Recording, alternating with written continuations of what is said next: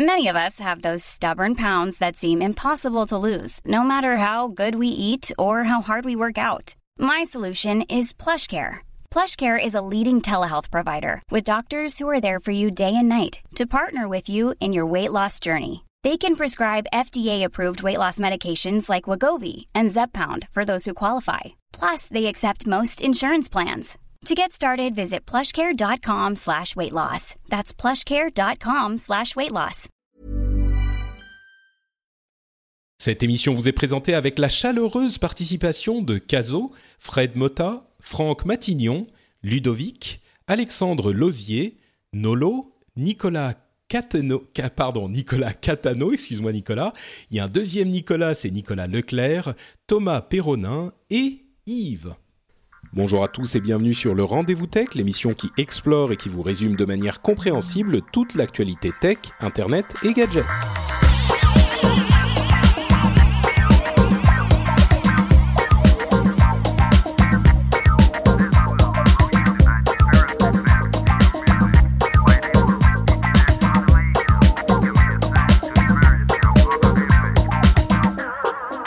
Bonjour à tous et bienvenue sur le Rendez-vous Tech. Le Rendez-vous Tech, c'est l'émission bimensuelle où on vous parle technologie, internet et gadgets. On vous résume l'actu tech des deux dernières semaines, voire un petit peu plus long, comme c'est le cas aujourd'hui.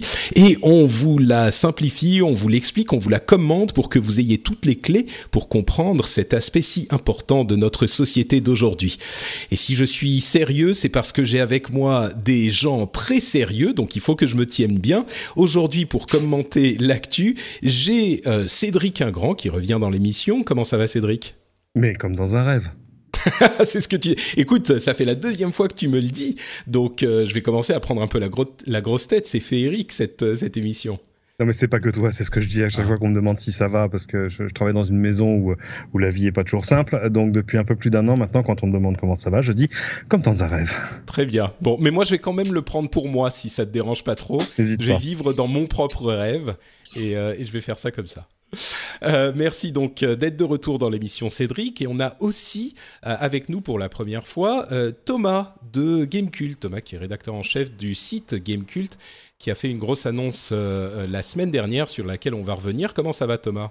Bah écoute, ça va bien. Je dirais pas comme dans un rêve parce que le temps est couvert et pour un 13 juillet, ça me fait un petit peu mal aux fesses, mais, mais ça va très bien, très bien. Magnifique. Euh, je suis très heureux que tu sois là, notamment, enfin ah, bien sûr parce qu'on a euh, donc l'annonce de Gamecult Premium qui est euh, une, un mouvement assez important dans le, bah, pour le site évidemment qui est depuis, un, enfin qui est l'un des plus gros sites de jeux vidéo en France et euh, on va pouvoir en parler de la manière dont ça euh, peut-être dit quelque chose sur euh, le web en général et la pub en particulier. On va en parler un petit peu tout à l'heure. Et aussi parce que notre première news est également, on va aller très rapidement sur cette news qui est tombée, enfin ce qui est arrivé ce matin très tôt, enfin pendant la nuit au moment où on enregistre, c'est le décès de Satoru Iwata, le président de Nintendo depuis 2002. Euh, mm. Donc Nintendo, évidemment, euh, un des, des, piliers du jeu vidéo dans le monde. Euh, Iwata, son président, qui était... je vais commencer avec quelque chose de d'un petit peu inattendu pour moi, c'est-à-dire que j'ai ressenti beaucoup plus de, de, de tristesse, d'émotion à l'annonce de sa mort que je ne l'aurais pensé. Et euh, je crois que c'est un peu parce que il y a beaucoup de, de, gens importants dans le monde du jeu vidéo, euh, mais il y a peu de présidents de grosses sociétés qui soient aussi proches de leurs euh, de leurs fans, en ce sens que d'une mm. part, lui était programmeur à la base et, et, surtout avec cette politique qu'ils avaient de faire leurs annonces avec des vidéos pré-produites où ils apparaissaient eux-mêmes en direct, enfin en direct, je veux dire directement vers leur euh, leurs joueurs et leurs clients. Il y avait une sorte de relation de proximité qui s'était instaurée avec euh, avec lui et avec les autres, euh, qui sans doute fait que ça. Moi, j'ai été un petit peu bon. Évidemment, Nintendo est important, mais j'ai été un petit peu, je sais pas, plus affecté que que j'aurais pensé. je sais pas si si vous ça vous a marqué aussi. Bah, c'est vrai qu'il y a beaucoup, beaucoup de, de joueurs, euh, d'internautes qui, euh, qui ce matin sont très tristes. Euh, et c'est vrai que même si euh, personne ne se réjouirait de la mort de quiconque, Satoru Iwata était quelqu'un déjà qui, je pense, qui, qui a emporté avec lui une partie de notre, notre passé, notre enfance. Euh, puisque à travers lui Nintendo évidemment c'est une des boîtes qu'on aime un peu conserver dans une euh, dans une petite cage comme ça parce qu'on n'a pas trop envie de la voir évoluer. C'est euh, la société qui nous a fait découvrir le jeu vidéo pour certains dans les années 80 et 90 et puis Satoru Iwata comme tu l'as dit Patrick c'est un homme d'affaires c'est un dirigeant hein, quelqu'un de très très important par rapport par rapport à son industrie et qui avait tendance à faire oublier cette réalité aux joueurs, c'est-à-dire qu'il se faisait, il se montrait souvent dans des situations euh, euh, peut-être parfois grotesques, mais en tout cas qui, qui une grande humilité, un certain sens de la dérision, et du coup voilà, il avait une, sympathie naturelle. en tout cas, il dégageait une sympathie naturelle je pense qu'il il, en, il en, recevait aussi de la part de beaucoup de joueurs. et c'est quelqu'un aussi bah, dont la mort est assez, est assez inattendue, même si il y avait des signes avant-coureurs. Mais il est mort en fonction, il faut comme le rappeler, il n'a pas, euh, si on pouvait le comparer par exemple à Steve Jobs, hein, pour prendre un exemple un peu emblématique de, personnalité comme ça qui a, qui, a, qui a, ému beaucoup de monde avec son décès, euh, Satoru est resté en fonction jusqu'à la fin. Euh, il n'avait pas pu se rendre à l'E3 euh, il y, a, y, y, a, un mois, mais c'était quelqu'un qui était resté euh, à la barre de Nintendo, qui voulait conduire les changements de Nintendo, parce que c'est aujourd'hui un, une période très très secouée pour Nintendo, parce qu'on sait qu'ils ont de très gros défis pour les années à venir. et donc voilà, il, est, vraiment resté accroché à la barre jusqu'au bout. Euh, et c'est quelqu'un euh, bah, pour qui moi j'avais personnellement beaucoup de sympathie parce que comme tu disais c'est un programmeur donc il vient pas de la finance comme ça peut être le cas chez certains CEO d'actionnaires américains. Euh, c'est quelqu'un dont on savait que par exemple d'un point de vue salarial il faisait beaucoup plus d'efforts que ses que homologues occidentaux. c'est quelqu'un qui était très très proche de ses équipes. on pouvait le voir pendant 20 minutes parler de petites features de Kirby ou de Yoshi. donc il descendait très très bas dans le dans la vie du produit. Il avait été effectivement programmeur sur différents jeux. Il avait fait Balloon Fight, Earthbound. Euh, il avait euh, contribué énormément à certains Pokémon. Smash Bros également. Hein. Ouais, tout à fait. Il, avait, il y avait, on se souvient de certaines vidéos pour présenter, par exemple, euh, euh, Smash Bros, où il, il s'était lui et d'autres, euh, d'autres dirigeants de la société mis en scène en train de faire des combats de ce jeu, ce qui est évidemment tout à fait inat enfin, inattendu, inédit mm. dans ce dans ce type de, de société. Et il est mort très jeune. Il avait 55 ans. Il avait eu, on le sait, l'année dernière, il avait dû s'absenter de son poste pendant quelques mois pour un, un cancer du, je sais pas, c'est bile duct en anglais. Euh, je crois que c'est la vésicule, la vésicule biliaire. oui, oui c'est ça.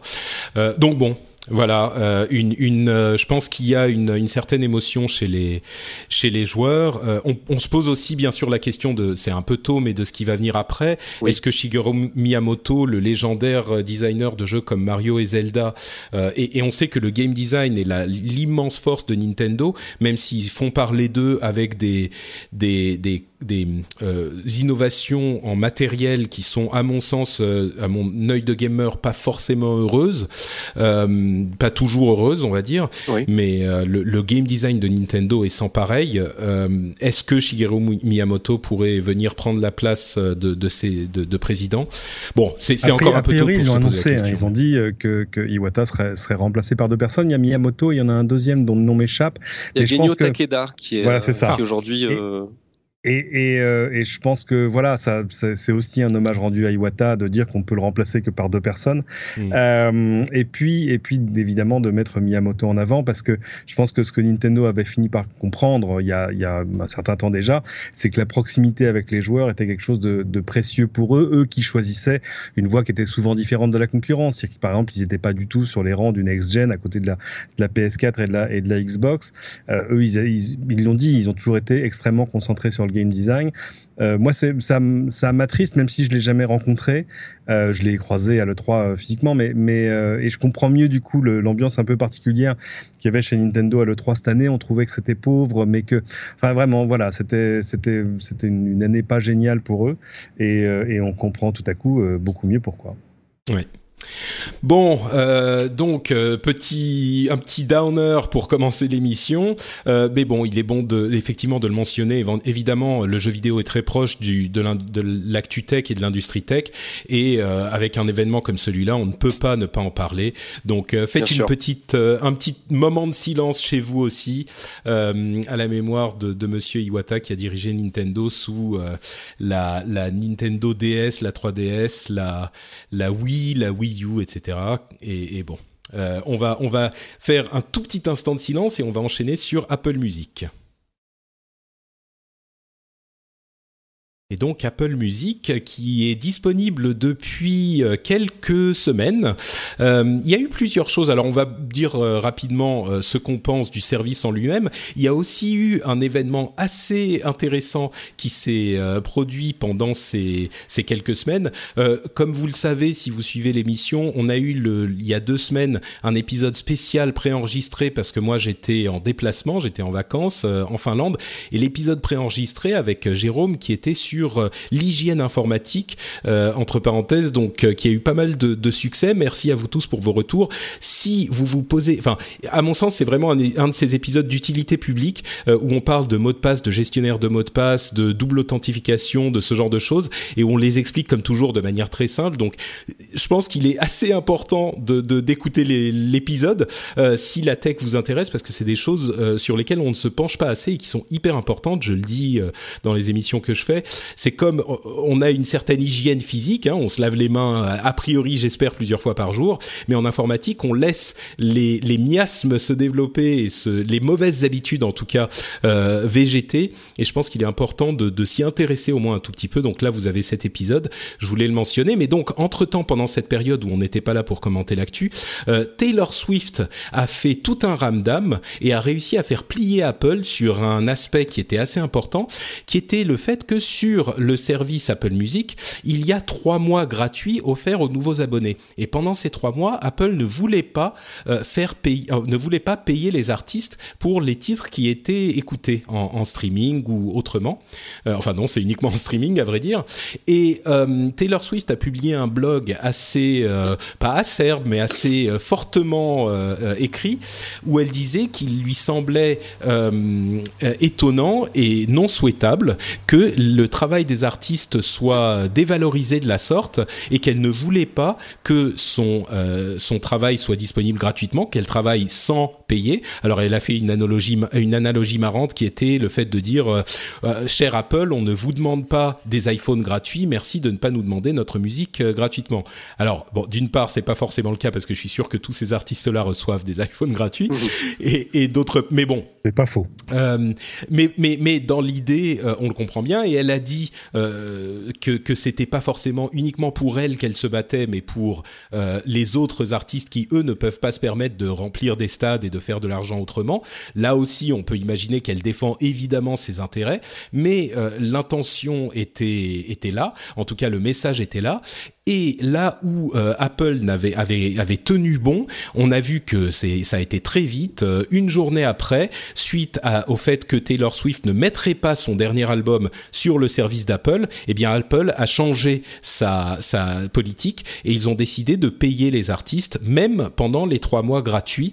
Euh, évidemment, ils les payeront pas aussi cher que quand les, les utilisateurs payent parce que c'est ça dépend du nombre de téléchargements, etc. C'est un petit peu compliqué, mais ils les payeront tout de même. Et à, cette suite, euh, Taylor Swift a annoncé que son album 1989 serait bien disponible sur Apple Music. Donc c'est vraiment, euh, enfin il y a plusieurs choses euh, à démêler là-dedans. La, la, l'idée que qu'on paye ou qu'on ne paye pas ou que les productions soient gratuites ou pas sur Internet. Il y a le fait que Taylor Swift ait une telle puissance dans cette industrie de la musique qu'elle a réussi à faire plier Apple. avant de parler du service en lui-même, vous avez peut-être des, une, une, une analyse, un commentaire là-dessus, Cédric, j'imagine? Bah, c'est vrai que, comment dire, ça aurait été compréhensible si on était dans une sorte de co-marketing, si, si, Apple lançait quelque chose d'absolument nouveau qui n'avait jamais été tenté avant, euh, qu'il essaye de gagner à lui le, le, le, concours des artistes en disant allez, on est tous dans la même galère et euh, si on gagne, vous gagnez, etc., etc. Là, les artistes ont quand même beau jeu de dire, bah oui, mais enfin, vous êtes gentil, mais il y a déjà Spotify. Enfin, on connaît déjà tout ça. C'est-à-dire que c'est très bien qu'Apple y arrive, mais ça va pas révolutionner le marché. Euh, donc, euh, donc c'est logique en plus Taylor Swift qui était déjà assez réticente à ce genre de choses et qui avait déjà, je sais même pas si son album est encore disponible sur Spotify. Je pense qu'elle elle, elle a retiré sa musique parce que alors le problème sur Spotify c'est que il y a une offre gratuite qui paye beaucoup beaucoup beaucoup beaucoup beaucoup beaucoup moins les artistes et c'est ça qui la qui la gêne. Qui, qui, nous concerne plus beaucoup. Elle concerne surtout les États-Unis parce que c'était le c'était l'un des l'un des pans du business model de Spotify au début, c'était de dire qu'il y aurait beaucoup de pubs audio, etc. Ça chez nous c'est c'est à peu près mort et, et quand on veut Spotify on s'abonne. Euh, mais euh, mais c'est vrai que le, revenu au clic euh, sur ces plateformes-là, il est pas terrible. Pourquoi? Parce que parce que Spotify appartient majoritairement maintenant aux majors, qui pour rentrer dans le jeu ont demandé des parts absolument exorbitantes de la plateforme. Donc en gros, même quand Spotify gagne de l'argent, ça veut pas dire que les majors gagnent de l'argent, ça veut pas dire que les artistes gagnent de l'argent. Je pense que là, il y, a, il y aura un jour un, un vrai problème de fond à régler là-dessus. Ouais.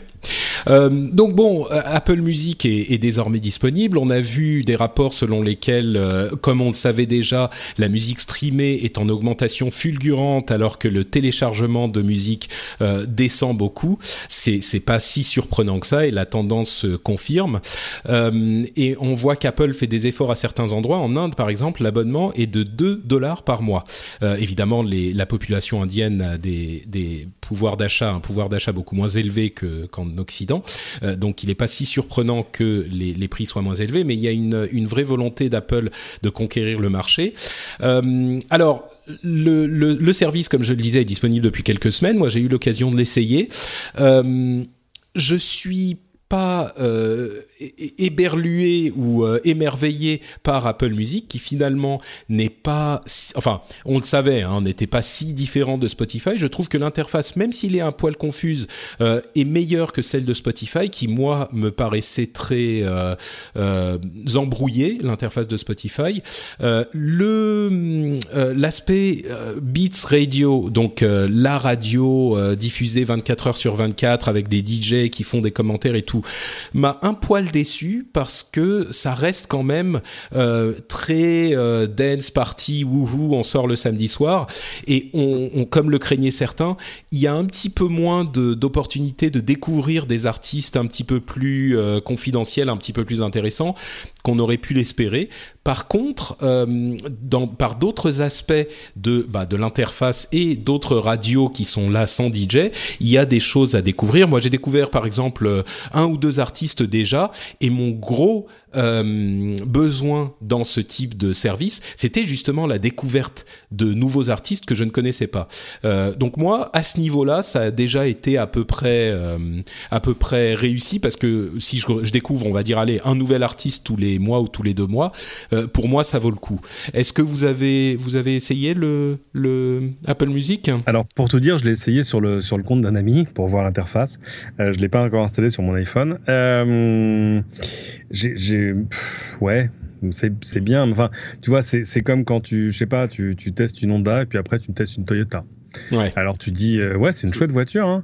ouais mais la, la, Honda était bien aussi. Donc donc c'est que c'est une une belle voiture mais pas au point de me faire changer de voiture parce que j'ai déjà une Honda. Enfin en gros j'ai déjà Spotify. Mmh. euh, qui en plus aujourd'hui est multiplateforme. On sait qu'Apple Music sortira sur Android mais c'est pas encore fait. Euh, qui fonctionne aujourd'hui avec Sonos pour Apple Music. Ça va arriver c'était pas gagné. Là aussi il y a eu il y a eu il s'est passé pas mal de choses. Donc non j'ai pas de motivation immédiate à changer. J'ai vu euh, Beat Radio, euh, j'ai trouvé ça pas mal dans, dans son genre particulier. De fait, ça mériterait d'être d'être élargi. Il faudrait qu'il y ait une douzaine de Beat Radio par genre ou quelque chose. Mais mais euh, j'imagine que moi ça m'étonnerait pas que ça vienne. Hein. Ouais, c'est rigolo qu'on ait oublié la, la, radio comme moyen de découverte de la musique. Ça, je trouve ça finalement amusant parce que Moi, je me souviens le jour où Spotify est apparu, j'ai fait une crise de boulimie de musique absolument terrifiante. et puis en plus, j'ai découvert et redécouvert des choses et découvert des albums que je connaissais pas, d'artistes que je connaissais. toutes les recommandations par proximité font qu'on découvre des artistes qu'on connaissait pas ou mal. Enfin voilà, donc tout, tout ça, on l'a fait avant. C'est-à-dire que la, la, seule vraie question, c'est pourquoi et comment est-ce que Apple a réussi à mettre 12 ou 13 ans à faire ça après iTunes? Alors les cinq premières années, je comprends. Euh, mais euh, depuis 2007, 2008, 2009, on savait qu'un jour le streaming allait quand même prendre le pas sur la sur la musique téléchargée et payée à l'unité. Euh, ils ont vraiment pris leur temps jusqu'au bout, mais au bout du bout, parce qu'ils avaient ils avaient racheté des startups dans le secteur, ils avaient racheté Lala euh, et d'autres. Euh, donc voilà, je pense qu'ils ont vraiment là c'est une pure décision comptable. Ils ont vu que la, que la courbe des ventes de, de, musique en MP3 commençait à descendre et ils ont compris que voilà c'était de ce côté-là que ça se passait. Il y a eu le rachat de, de Beats tout ça a pris du temps. Donc c'est bien qu'ils se lancent. Euh, est-ce que ça va tout changer? Non. Non, il y a la force de frappe d'Apple qui est euh, importante, c'est sûr. Donc ils vont, ils sont de fait un acteur important du marché. Et effectivement, ils devaient y aller parce que euh, les, courbes de vente vont dans, un, dans une certaine direction. Là où je trouve ça intéressant, c'est que même les playlists sont euh, faites par des humains et on a une sorte de, et on le voit dans différents endroits, une sorte de détachement de l'algorithme sacro-saint qui ne fonctionne que par lui-même. Et on a donc chez Apple, donc chez Beats et ailleurs euh, des, petites touches d'intervention humaine ici et là qui viennent euh, modifier un petit peu les playlists. Et, je crois que euh, c'est une tendance qui dépasse un petit peu simplement la musique et qui peut. on a des playlists très surprenantes, par exemple sur Apple Music, qui qu'on ne peut pas créer par par un simple algorithme. Donc bon, je pense qu'il y a effectivement ce c'est un petit plus minime, mais effectivement, comme tu disais, Cédric, c'est pas non plus la la grande, euh, la grande révolution du, de, de, la musique euh, en streaming. Surtout que, si je peux me permettre, j'ai le sentiment, moi j'ai pas encore essayé Apple Music, je suis très curieux parce que comme tu le sais Patrick, moi je suis très très consommateur de produits Apple, donc je serais le, le premier, fan, le premier à plonger a priori. Mais le truc c'est que moi j'utilise Spotify depuis peut-être 4-5 ans, j'ai toutes mes playlists déjà euh, recomposées avec amour, je suis euh, des, euh, des, copains que j'aime bien sur Spotify qui justement proposent leur playlist en écoute libre. Euh, et j'ai jamais eu de vraie frustration du catalogue. C'est-à-dire que je, reconnais qu'il manque parfois certains artistes et certains groupes mais jamais suffisamment pour me sortir 9,99€ en plus de, celui, de ceux que je mets déjà. Donc est-ce que je sais pas toi qui as pu essayer ou Cédric est-ce que vous avez constaté bon sur mes de côté Taylor Swift des, des artistes qui sont sur Apple Music et qui ne sont pas sur Spotify? Est-ce que vous avez déjà expérimenté une frustration par rapport à ça? Euh, sur Spotify, oui, j'avais quelques quelques frustrations. Je me souviens plus des noms spécifiques, mais il y avait quelques. Mais c'est tout bête, hein. Par exemple, Taylor Swift, qui a priori n'est pas du tout mon style de musique, mhm. euh, comme elle fait beaucoup de bruit, je, voulais par simple culture euh, musicale euh, écouter pour voir ce qu'elle donnait. Et effectivement, elle n'était pas sur Spotify. Il y en a d'autres, hein, mais c'était l'un des exemples. C'est peut-être le plus le plus parlant. Oh, mais il y, en a d'autres. Il, y a eu tous les tous les papis du heavy metal. Il y a eu le C'est ça, exactement. Et CDC qui ça y est, du coup, arrive, parce qu'il euh, était temps, euh, mais qui du coup arrive. Donc merci Apple Music parce que grâce à Apple mm. Music ou en tout cas euh, voilà, je me retrouve avec ACDC sur mon Spotify, ce qui est quand même mm. merveilleux. Il y a, mais il y a des, je vais donner quelques exemples de, euh, de playlists intéressantes euh, sur euh, sur Apple Music. Il y a des trucs du genre Jay Z produit par Kanye West. Tu as des morceaux comme ça. Best of Young Turks Records. tu as Snoop Dogg et Dr Dre frères de rime. Tu vois ce genre de playlist. Découvrir la rumeur, qui est un groupe de rap français, etc., etc. Donc il y a ce type de playlist qui peut peut-être être, mais bon, en même temps Spotify, à mon avis, euh, d'ici deux mois, ils vont faire le même type de, de, de choses aussi. C'est pas quelque chose qui soit tellement incroyable que. Euh, bah, j'ai le sentiment que les, les, les, faiseurs de rois dans ce genre d'industrie vont être les artistes et les, euh, et les majors. C'est-à-dire que tant qu'elles seront sur Spotify, euh, elles me donneront aucune envie d'aller ailleurs. Mm. C'est si effectivement elles sont parce que ce qui va être plutôt sain dans ce marché, enfin j'espère, c'est comme il y a une concurrence, peut-être justement ils vont commencer à se battre. Le vrai enjeu sera de savoir qui sera le plus rémunérateur et le plus valorisant pour les artistes. Et du coup, si euh, Apple euh, propose une, alternative beaucoup plus rémunératrice, mais a priori euh, l'accident Taylor Swift a plutôt indiqué le contraire, mais s'ils arrivaient justement à se positionner en disant voilà, nous, on est du côté de la rémunération des artistes et on a un système qui est beaucoup plus vertueux, bah, peut-être que le groupe que j'adorais sur Spotify, eh bien, du jour au lendemain, va disparaître et réapparaître sur Apple Music en exclusivité. Et là, de facto, euh, moi, j'ai pas d'église. Hein. C'est-à-dire que si euh, moi j'écoute de la musique sur Spotify, je vais suivre la musique, je vais pas suivre le service. Donc si la musique s'en va sur Apple Music, eh ben il n'y a pas de loyauté qui compte. Je partirai aussi euh, aussi vite que je suis venu. Donc euh, pour, pour moi, le vrai enjeu va être du côté du catalogue, parce que là, je suis tellement, moi, je suis très satisfait de, de l'utilisation de Spotify. Je vois, là, ils ont ajouté les paroles. On peut maintenant lorsque tu écoutes un morceau, tu as les paroles qui apparaissent et ça fait un peu Donc karaoké. Tu peux chanter en karaoké, oui. On peut faire un karaoké sur Spotify, c'est une, fonctionnalité que j'attendais depuis très très longtemps. C'est pas faux. Et il y a pas mal de petites choses comme ça qui font que je suis très satisfait et du service et de son évolution euh, régulière. Maintenant, les seuls qui peuvent se plaindre, c'est pas moi, c'est pas les, les millions d'utilisateurs de Spotify, c'est les artistes. Parce qu'effectivement, si eux, ils se, ils se retrouvent avec un système où euh, ils récupèrent, euh, je sais pas, quelques, quelques poignées d'euros par mois alors qu'ils sont massivement écoutés, là peut-être qu'ils pourront se poser la question de faire jouer leur, euh, leur popularité pour un autre service. Bah disons que l'idée de tous ces services, c'était qu'ils payent pas beaucoup, mais on reste à des quantités d'abonnements qui sont dans les dizaines de millions. Oui. Euh, l'idée, c'était que à terme, il y aurait des centaines de millions, ça serait un facteur de 10 euh, pour ces services, et que du coup, les revenus suivraient. Et on Mm. peut espérer que, en ce sens, Apple Music, qui a une, effectivement, Apple a une force de frappe importante, et Apple Music et l'application par défaut de musique sur tous leurs appareils, euh, bah, en tout cas iOS, euh, du coup, tout le monde a sur son téléphone, quand il l'achète, quand il le lance, Apple Music disponible. Donc Oui. euh, là, ça peut amener, ça peut amener cette masse critique à écouter de la musique et espérons que ça sera bénéfique pour toute l'industrie.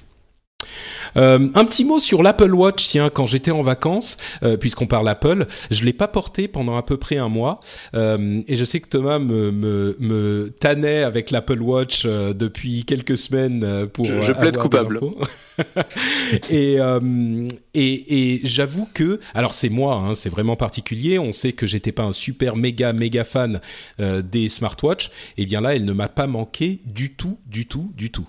Euh, maintenant je la porte plus quoi. Donc on va attendre de voir la nouvelle version de l'OS qui devrait arriver cet automne et voir si euh, ça va permettre de de- d'avoir de, nouvelles fonctionnalités qui seront intéressantes. Mais euh, en plus on a vu que les ventes euh, les ventes s'effondrent entre, guillemets. On a vu des, des titres un petit peu partout. Il est difficile d'interpréter euh, ces Oui, rumeurs voilà. puisque ça reste que des rumeurs. Ça peut être soit euh, bah, les ventes étaient- les ventes étaient forcément tellement importantes au lancement que forcément c'est moins élevé Euh, et il reste quand même relativement important ils vendent euh, 10 à 20 000 montres par jour donc c'est pas rien Euh, mais on peut aussi les interpréter en disant euh, bah oui voilà c'est pas du tout le succès escompté les ventes ralentissent euh, bon Non, quand on regarde les chiffres, ils sont même plus inquiétants que ça, parce qu'on voit tomber euh, des jours à, à 2000 par jour. 2000 par jour quand t'es Apple, c'est c'est rien, c'est c'est c'est des ventes de casques, hein, c'est enfin bon, c'est ça doit être, je sais pas, c'est c'est des ventes de balances connectées quoi. Et et j'ai pas vu ça, 2000 hein. là t'es- c'est c'est c'est un peu si, fort si, quand si, même si, quand tu regardes, quand tu regardes la courbe, tu tombes à 2000. Si mes souvenirs sont bons, je Ouais, pas sous écoute, les yeux, mais, mais moi, peu ma- importe. Le- Ma grande prédiction, c'était qu'ils en vendraient des tonnes au début et qu'après tout le monde s'apercevrait que ça sert à rien et que donc les ventes euh, s'effondreraient. Donc, et euh, voilà, c'est ce qu'on appelle le syndrome de la raclette. Euh, tu vois, tu, tu vas dans un magasin. La- De la raclette. Tu vas en magasin et tu vois, il y a une promo sur, la, sur, une, sur une raclette. Tu dis, Ah, putain, c'est génial, je vais acheter une raclette. Puis après, je vais faire des raclettes tout le temps avec mes potes. Ça va être super génial. On va faire des raclettes. Putain, ça va être d'enfer. Alors, fais tu trois et c'est Tu l'achètes, évidemment, t'invites tes potes le premier samedi en disant, venez, venez, on se fait une raclette.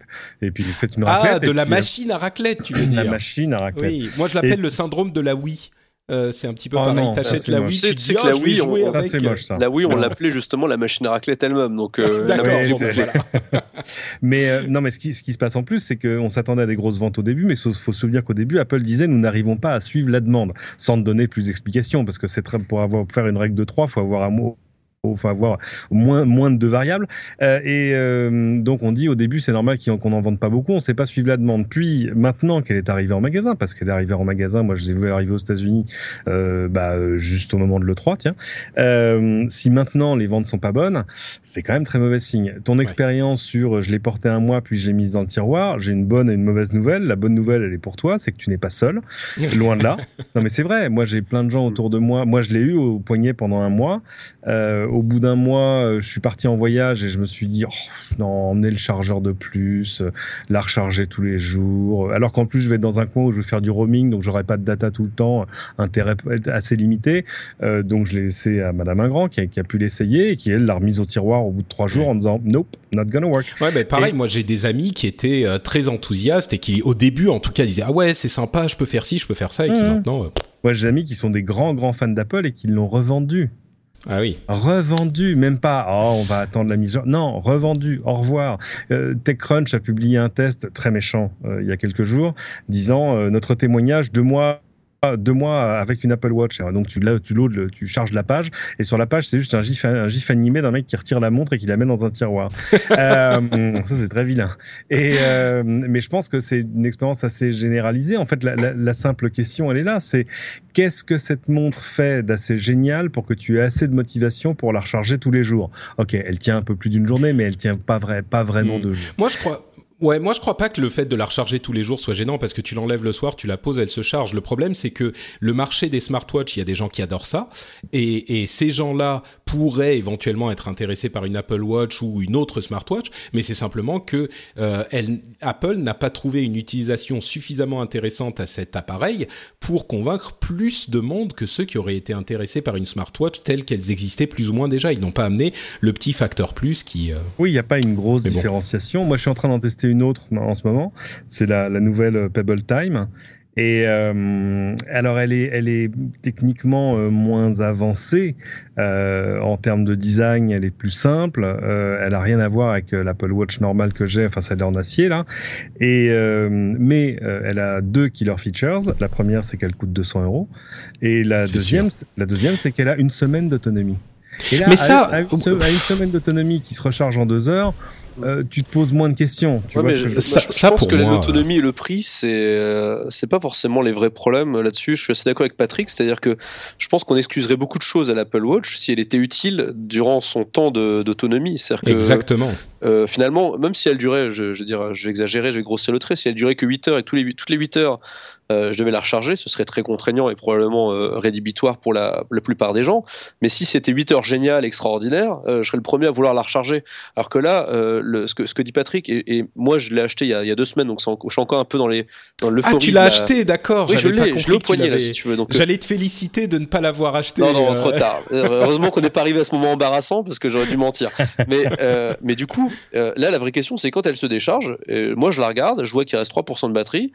Et je me pose la question de savoir est-ce que je vais me dépêcher de la recharger ou est-ce que je vais la laisser éteinte au poignet pendant quelques heures et euh, quand limite je me coucherai, je la mettrai sur la table de chevet et je la laisserai recharger.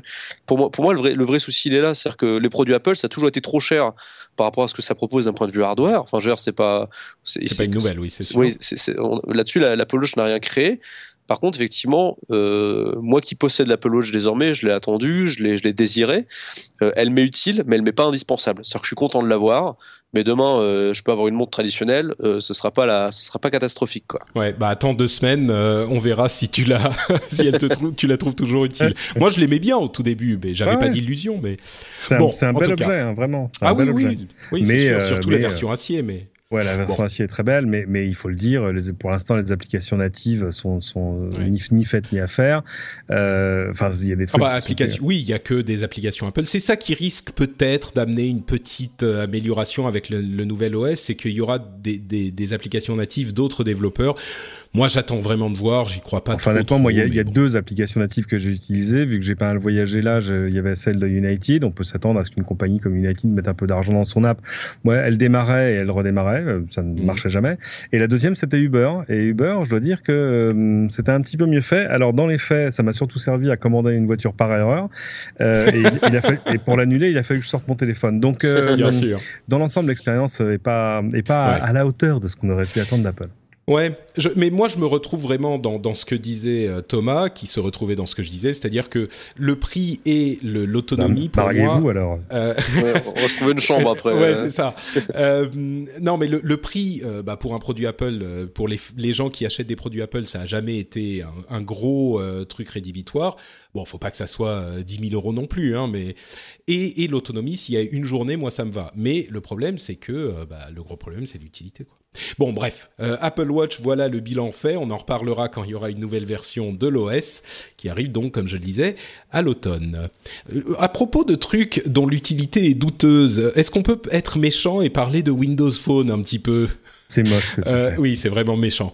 Mais bon, euh, Windows Phone, on le sait, était un système euh, de téléphonie mobile extrêmement intéressant, extrêmement intrigant et promis un avenir plutôt radieux étant donné que Microsoft était derrière et on le sait, Microsoft c'est des bulldogs, ils ne lâchent pas l'affaire jusqu'à ce qu'ils trouvent le succès.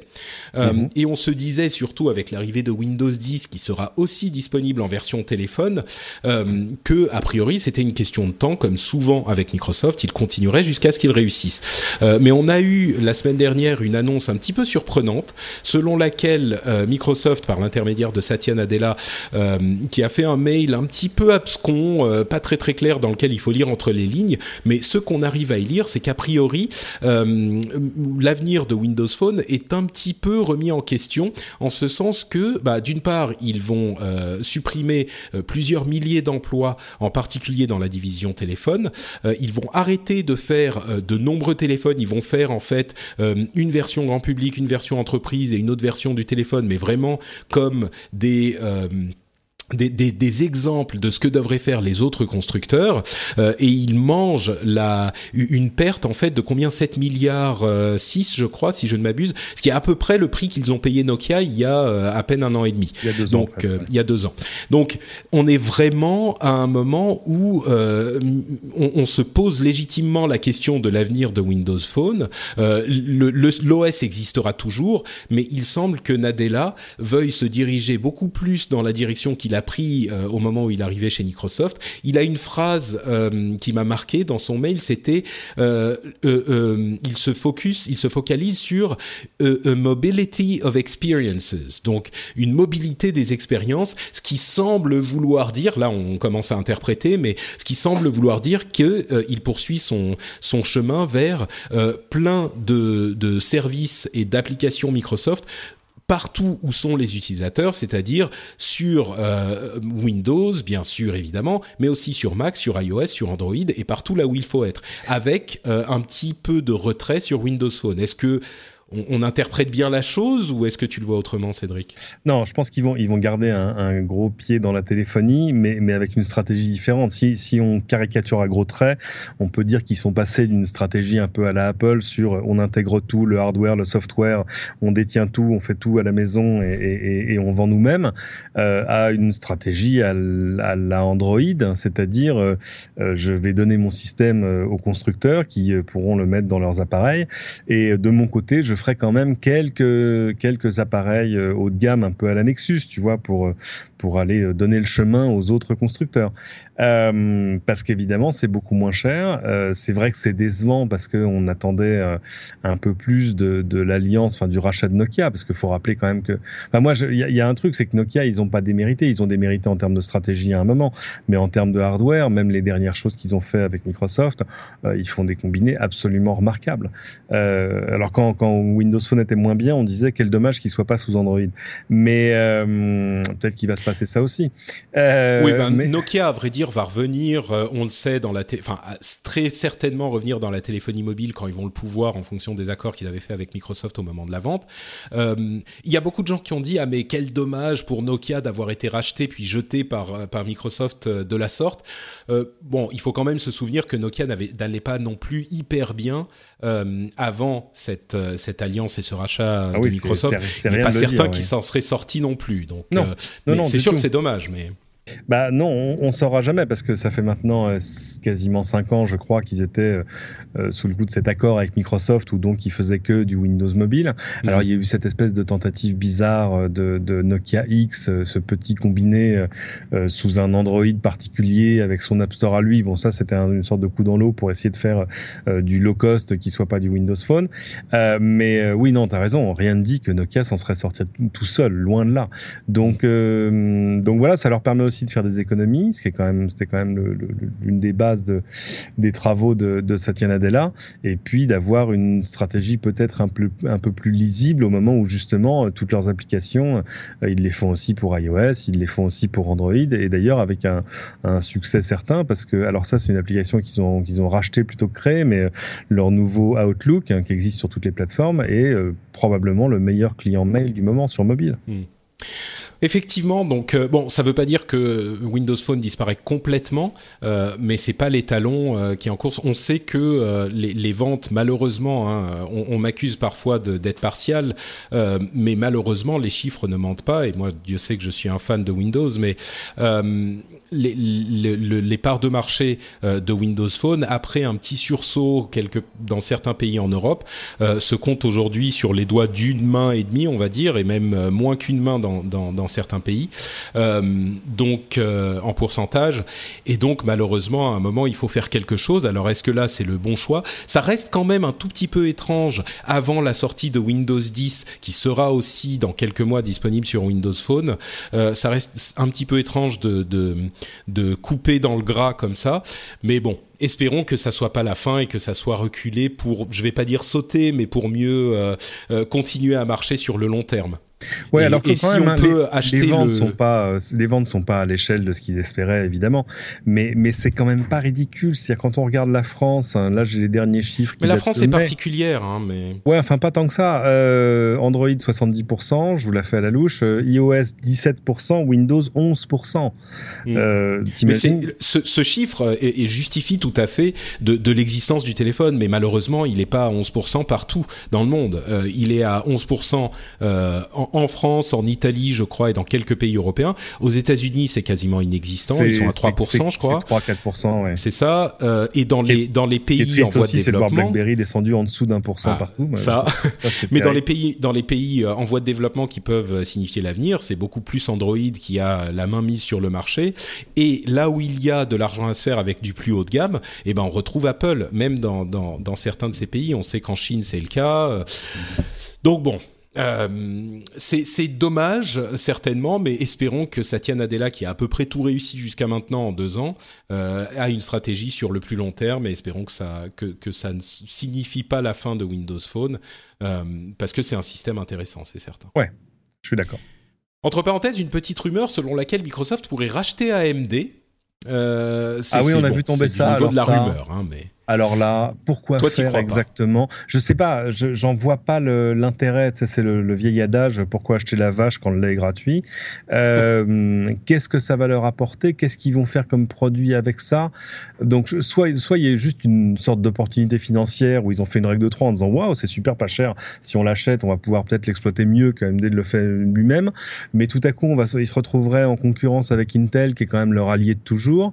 Euh, c'est un petit peu curieux, sauf Mm. voilà, donc il y a, peut-être des raisons stratégiques ou purement financières euh, qu'on n'arrive pas à déchiffrer.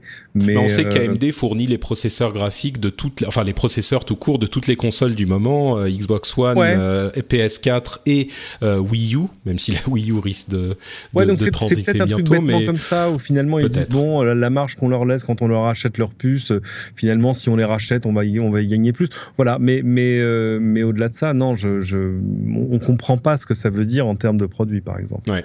Bon, ça, on verra comment ça évolue. On va maintenant passer à la question donc du, Game Cult Premium et comme je l'ai écrit sur les notes de la santé de l'écosystème de la pub sur Internet. Euh, et bah, du coup, je vais donner la parole à Thomas puisque il est au cœur de, la chose. Euh, Est-ce que tu peux nous expliquer euh, ce qu'est le, le Game Cult Premium et surtout euh, la réflexion qui vous a amené euh, sur votre site à, à initier cette, à faire cette, à prendre cette initiative. Alors, vaste question au pluriel. Hein. On va essayer d'être synthétique. Donc, coupez-moi la parole si, si, si je m'égare. Mais euh, donc, GameCube Premium, pour, pour synthétiser l'offre, donc c'est un abonnement euh, mensuel ou annuel, ça dépend de la formule qu'on choisit, sur le site gamecube.com, qui est un site donc de jeux vidéo, euh, où en fait, l'idée de cet abonnement, c'est de sortir un petit peu de nous-mêmes euh, puisque Gamecult historiquement on a été créé en 2000. Hein, c'est un site de test, de news, de preview, parfois d'un petit peu plus que ça, mais souvent on, se, limitait à notre cœur de métier qui était ce que je viens d'évoquer. Et, euh, et notre observation, c'est qu'on s'est aperçu qu'il y a beaucoup de, lecteurs bah, qui vieillissaient, qui prenaient de l'âge, qui prenaient euh, un petit peu plus d'expérience et qui devenait un petit peu plus exigeant, en tout cas qui était un peu frustré par euh, euh, le fait que la presse n'évolue pas ou ne grandisse pas avec elle avec avec avec eux. Donc euh, ce public-là, on s'est euh, on s'est souvent posé la question de savoir comment on allait l'adresser. C'est vrai qu'on a vu qu'il n'était pas forcément euh, adressé par par nos confrères en France, et donc on s'est on s'est on s'est mis autour d'une table il y a quelques mois et on s'est demandé si ce serait pas intéressant de d'offrir aux utilisateurs de Gamecult un contenu qui serait plus haut de gamme, si je puis dire. Alors encore une fois, faut faut toujours se souvenir qu'on parle d'actualité de jeux vidéo, donc faut être très modeste quand on parle de, de, de journalisme, mais ça reste néanmoins une démarche journalistique et donc de proposer du contenu exclusif, donc il ne soit pas de, euh, de deuxième main, donc vraiment euh, de l'interview, du portrait, du dossier, de l'enquête, euh, travailler sur des sujets qui prendront sans doute beaucoup plus de temps, donc ils ne peuvent pas être comment dire subordonnés à des règles de, référencement traditionnelles ou même des règles de Allô, ah. ah. Je crois qu'il a, qu'il, qu'il a été coupé. Où en étais-je? Euh, tu disais donc que vous ne pouviez pas euh, euh, répondre forcément à cette demande avec des, des, en particulier sur la question du, des outils, enfin du référencement qui pouvait vous, handicaper. Le, le, but, voilà, c'était sur d'être sur des territoires éditoriaux où de toute façon on n'aurait pas tellement d'intérêt SEO à, faire parce que c'est pas des sujets sur lesquels il y aura beaucoup de requêtes Google, c'est pas des sujets qu'on peut amortir facilement avec de la publicité. Ça, je pense qu'on en parlera dans quelques instants. Et du coup, on a fait une formule donc payante. Euh, donc on fait payer pour du contenu sur Internet. C'est vraiment le gros changement de paradigme euh, sur Gamecult, mais aussi, je pense, sur la presse française de jeux vidéo, euh, puisqu'on n'a pas été beaucoup de sites spécialisés, toutes catégories confondues, à se lancer dans ce pari-là. et donc de faire payer à 4,90 par mois ou 39,90 pour, pour un an ou 59,90 euh, pour deux ans, ce qui équivaut à 12 mois offerts. Euh, donc on va choisir bah, désormais d'adresser une partie du public très exigeante, euh, qui a vraiment envie de lire de la vraie presse magazine sur Internet et bah, de lui réserver le meilleur de nous-mêmes. Donc, on va travailler aussi pour adresser bah, les deux publics désormais qu'on qu'on a sur Gamecult, qui sont donc le grand public qui veut un guide d'achat intransigeant, sérieux, etc., et un public qui cherche un peu plus d'enquête et d'approfondissement. Mais du coup, euh, est-ce que vous pouviez pas et, c'est là qu'on arrive à la, la question qui euh, moi me parle plus particulièrement parce que j'ai souvent dit euh, dans cette émission et ailleurs qu'il y avait un problème avec la manière dont le contenu était financé euh, sur Internet en ce moment. Et j'ai eu l'impression de, de, de, parler un petit peu seul dans le désert pendant euh, quelques temps. Je, me, je crois que j'avais fait un article là, sur mon blog. Patrick, j'étais avec toi, je, je t'entendais en, silence, mais j'étais là. Donc, euh, bah oui, et, et du coup, j'ai l'impression qu'il y a un mouvement un petit peu plus... Et je, je veux dire aux auditeurs évidemment qu'ils savent parce que euh, certains d'entre eux participent au, rendez-vous tech et, on sait que j'en suis incroyablement reconnaissant, mais euh, je suis quand même un petit peu euh, partie prenante dans ce débat. Donc prenez tout ce que je dis avec un, petit peu de recul, un, petit grain de sel. Mais, mais du coup, Thomas, pourquoi est-ce que vous pouviez pas faire ça sans avoir de, enfin améliorer ou améliorer ou changer la nature de, votre de votre journalisme finalement, sans avoir recours à euh, la création d'une partie d'une section payante du site? Bah, Tout simplement parce qu'il faut bien rappeler que la publicité traditionnelle sur Internet s'effondre. C'est-à-dire qu'il y a toujours de la publicité sur Internet, elle a changé de forme, euh, sa valeur euh, D'ailleurs, je pense, c'est pas tant dégradé que ça si on sait l'adresser, mais c'est vrai que la, publicité qu'on appelait display, donc la publicité d'affichage, a perdu énormément de valeur. Aujourd'hui, il faut rappeler qu'il y a de l'argent sur Internet, on peut être rentable et gratuit sur Internet, il n'y a pas de souci là-dessus. Euh, le truc, c'est qu'aujourd'hui, la publicité, c'est vraiment euh, agglutiné sur deux formats spécifiques. Il y a d'abord le format vidéo, où Gamecult est historiquement pas forcément fait de la vidéo, on sait la faire, euh, mais c'est vrai que les gens viennent depuis 15 ans pour nous lire et pas forcément pour écouter On est très content quand ils le font, euh, mais nos, volumétries d'audience euh, sont incomparables entre ceux qui nous lisent et ceux qui nous regardent. Euh, l'autre format, c'est un format un peu plus étrange qui s'assimile à du, public rédactionnel, qu'on appelle le brand content, le native ce genre de choses. c'est un format sur lequel on n'est pas forcément farouchement contre, on est prêt à accepter parfois des formats innovants sur la publicité en revanche, a des formats qu'on refuse. et beaucoup de formats qu'on refuse, notamment ceux qui vont nous demander de devenir des objets publicitaires. Et du coup, en refusant ces formats-là, qui eux rapportent de l'argent, on se condamne à ne vivre que du format traditionnel qui lui est en perte de vitesse. Et du coup, à audience égale, on gagne beaucoup, beaucoup, beaucoup moins d'argent qu'avant. Du coup, euh, bah, lorsqu'on renvoie ça dans, le camp des commerciaux en leur disant vendez ces pubs-là euh, parce que nous, on veut pas faire d'autres formats pub, euh, bah, du coup, les commerciaux nous répondent dans ce cas-là, ok, mais faites deux fois, trois fois, quatre fois l'audience que vous faites aujourd'hui. Et là, malheureusement, il y a des réponses très concrètes pour faire plus d'audience qu'aujourd'hui, et c'est d'aller sur des territoires où nous, on n'a pas envie d'aller, donc des territoires d'articles plus légers, d'articles un peu plus viraux, de buzz, de top 5, de top 10, de top 20, euh, et rentrer dans, un, dans une dégradation de notre contenu juste pour euh, assurer une certaine volumétrie d'audience à nos commerciaux. Et euh, certes, on sera indépendant dans ce scénario-là, parce qu'on serait très intègre, on serait les beaux chevaliers blancs qui refusent les publicités trop, méchantes et trop intrusives.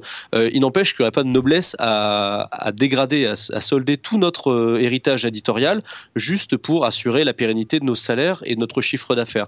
Donc on a choisi une troisième voie, qui était de se dire, on va demander aux gens bah, très concrètement, euh, ce qui se passerait si on faisait beaucoup d'efforts pour eux, si on leur offrait une maquette, si on leur offrait des articles exclusifs, si on vraiment se donnait vraiment du mal pour eux et, euh, leur demandait en contrepartie 2,50 euh, par mois, c'est le, le tarif mensuel dégressif sur une formule 2 ans, et, on, et, finalement leur mettre la balle dans leur camp, c'est-à-dire on n'a pas envie de devenir mauvais sans leur demander leur avis. On va tenter ce pari-là et ils verront. Alors c'est marrant parce que ce que tu dis euh, et moi ce que je comprends dans ton dans ton discours, c'est comme je le disais, ce que je j'expliquais de manière peut-être un petit peu plus brute euh, depuis quelque temps, c'est-à-dire que euh, le problème de l'effondrement de la valeur de la pub, le coût par mille, comme on dit souvent, de la pub en bannière, couplé et alors on est pour ou contre, moi on, on, sait dans cette émission que je suis pas super fan, mais couplé à une un immense accroissement de la quantité de personnes qui utilisent AdBlock. Euh, et j'avoue que au fur et à mesure du temps, euh, je cautionne pas, mais je commence à comprendre parce que c'est vrai que en particulier en France, c'est pas autant le cas aux États-Unis. C'est le cas un petit peu, mais encore plus en France. Euh, la, gestion de l'espace de la euh, de, la page web, euh, du site web devient assez incroyable pour beaucoup de sites français. Et on n'a pas une pub qui en pop-up, mais deux, trois, et puis des pubs. Enfin, je comprends que ça puisse devenir insupportable, mais il bah, n'empêche que. Ouais, vas-y. C'est vraiment. C'est surtout que comme la, publicité a perdu de la valeur, c'est un peu le, le, le, comment dire le, bois constrictor. Tu vois, c'est vraiment plus tu plus t'asphyxies et plus tu as tendance à vouloir respirer. Donc en gros, plus la publicité dégringole d'un point de vue valeur, je parle de la publicité traditionnelle, et plus du coup, bah, pour euh, rentabiliser les salaires, tu vas en mettre 2, 3, 4, 5 par page et tu vas prendre des raccourcis et tricher un petit peu pour, à audience égale, hmm.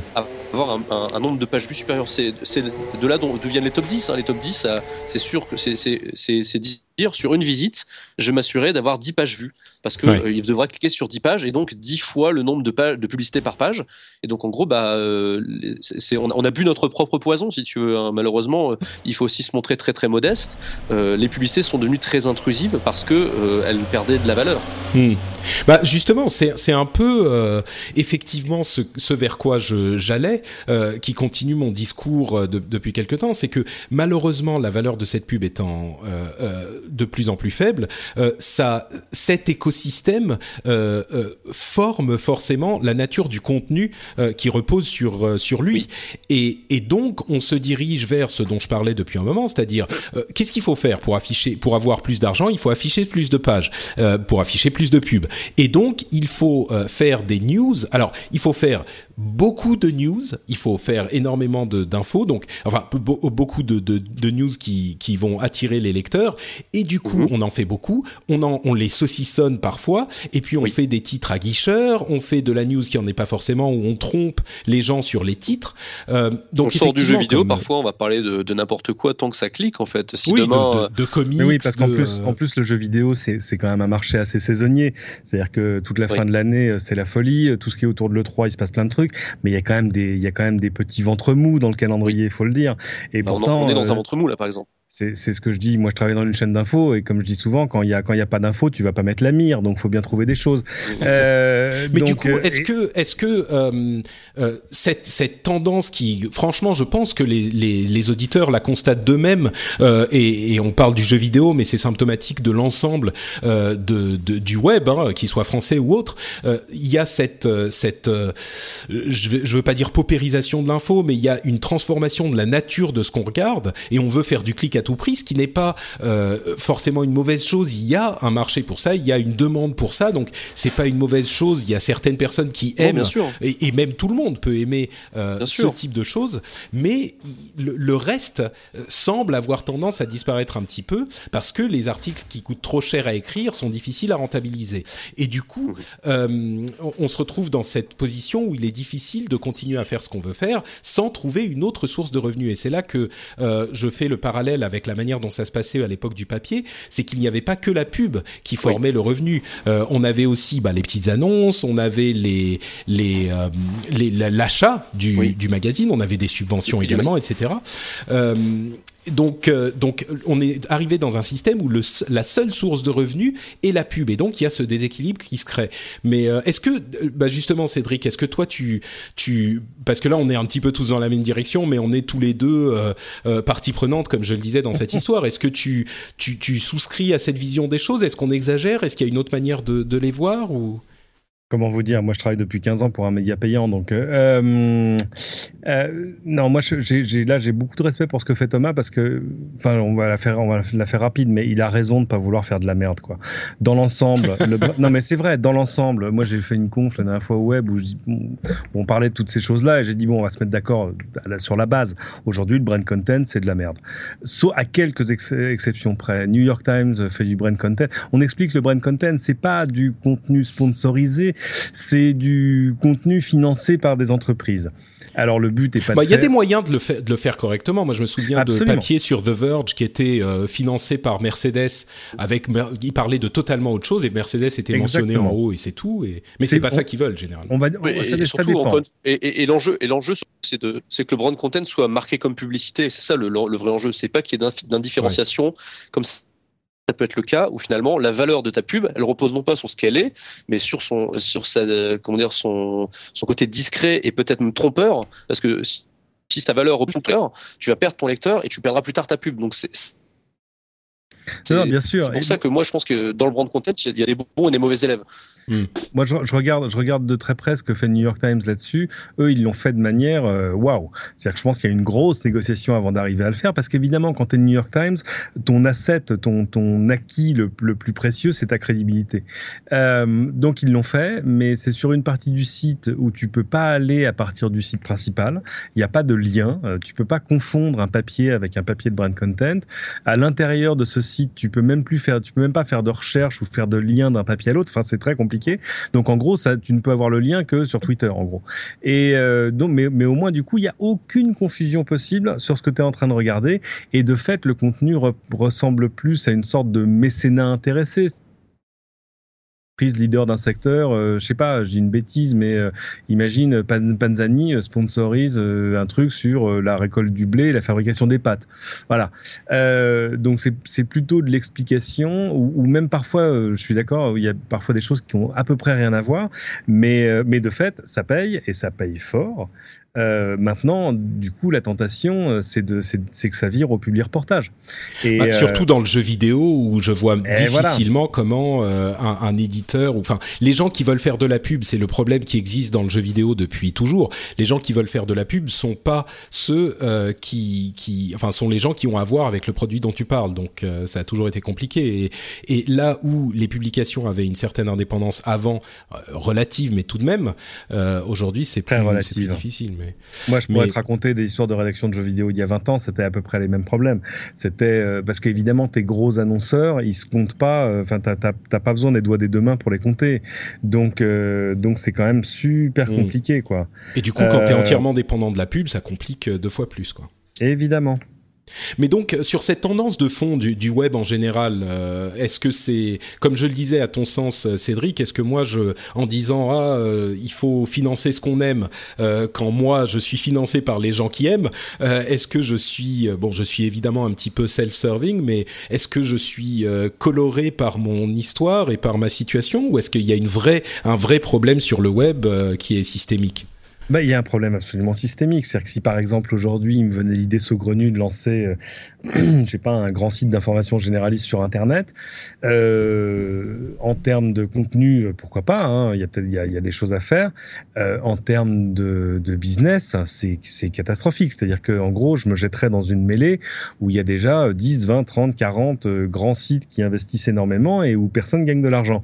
Donc et, et c'est pas appelé, on on le disait tout à l'heure, Thomas le dit c'est pas appelé à s'améliorer euh, parce que euh, parce que le premier écran est en train de devenir le mobile. Sur le mobile, tu mets moins de pubs ou alors tu mets des pubs qui sont vraiment insupportables. C'est-à-dire que par pitié, tous les pubs des tous les sites des newsmag, quand par pitié arrêtez quoi.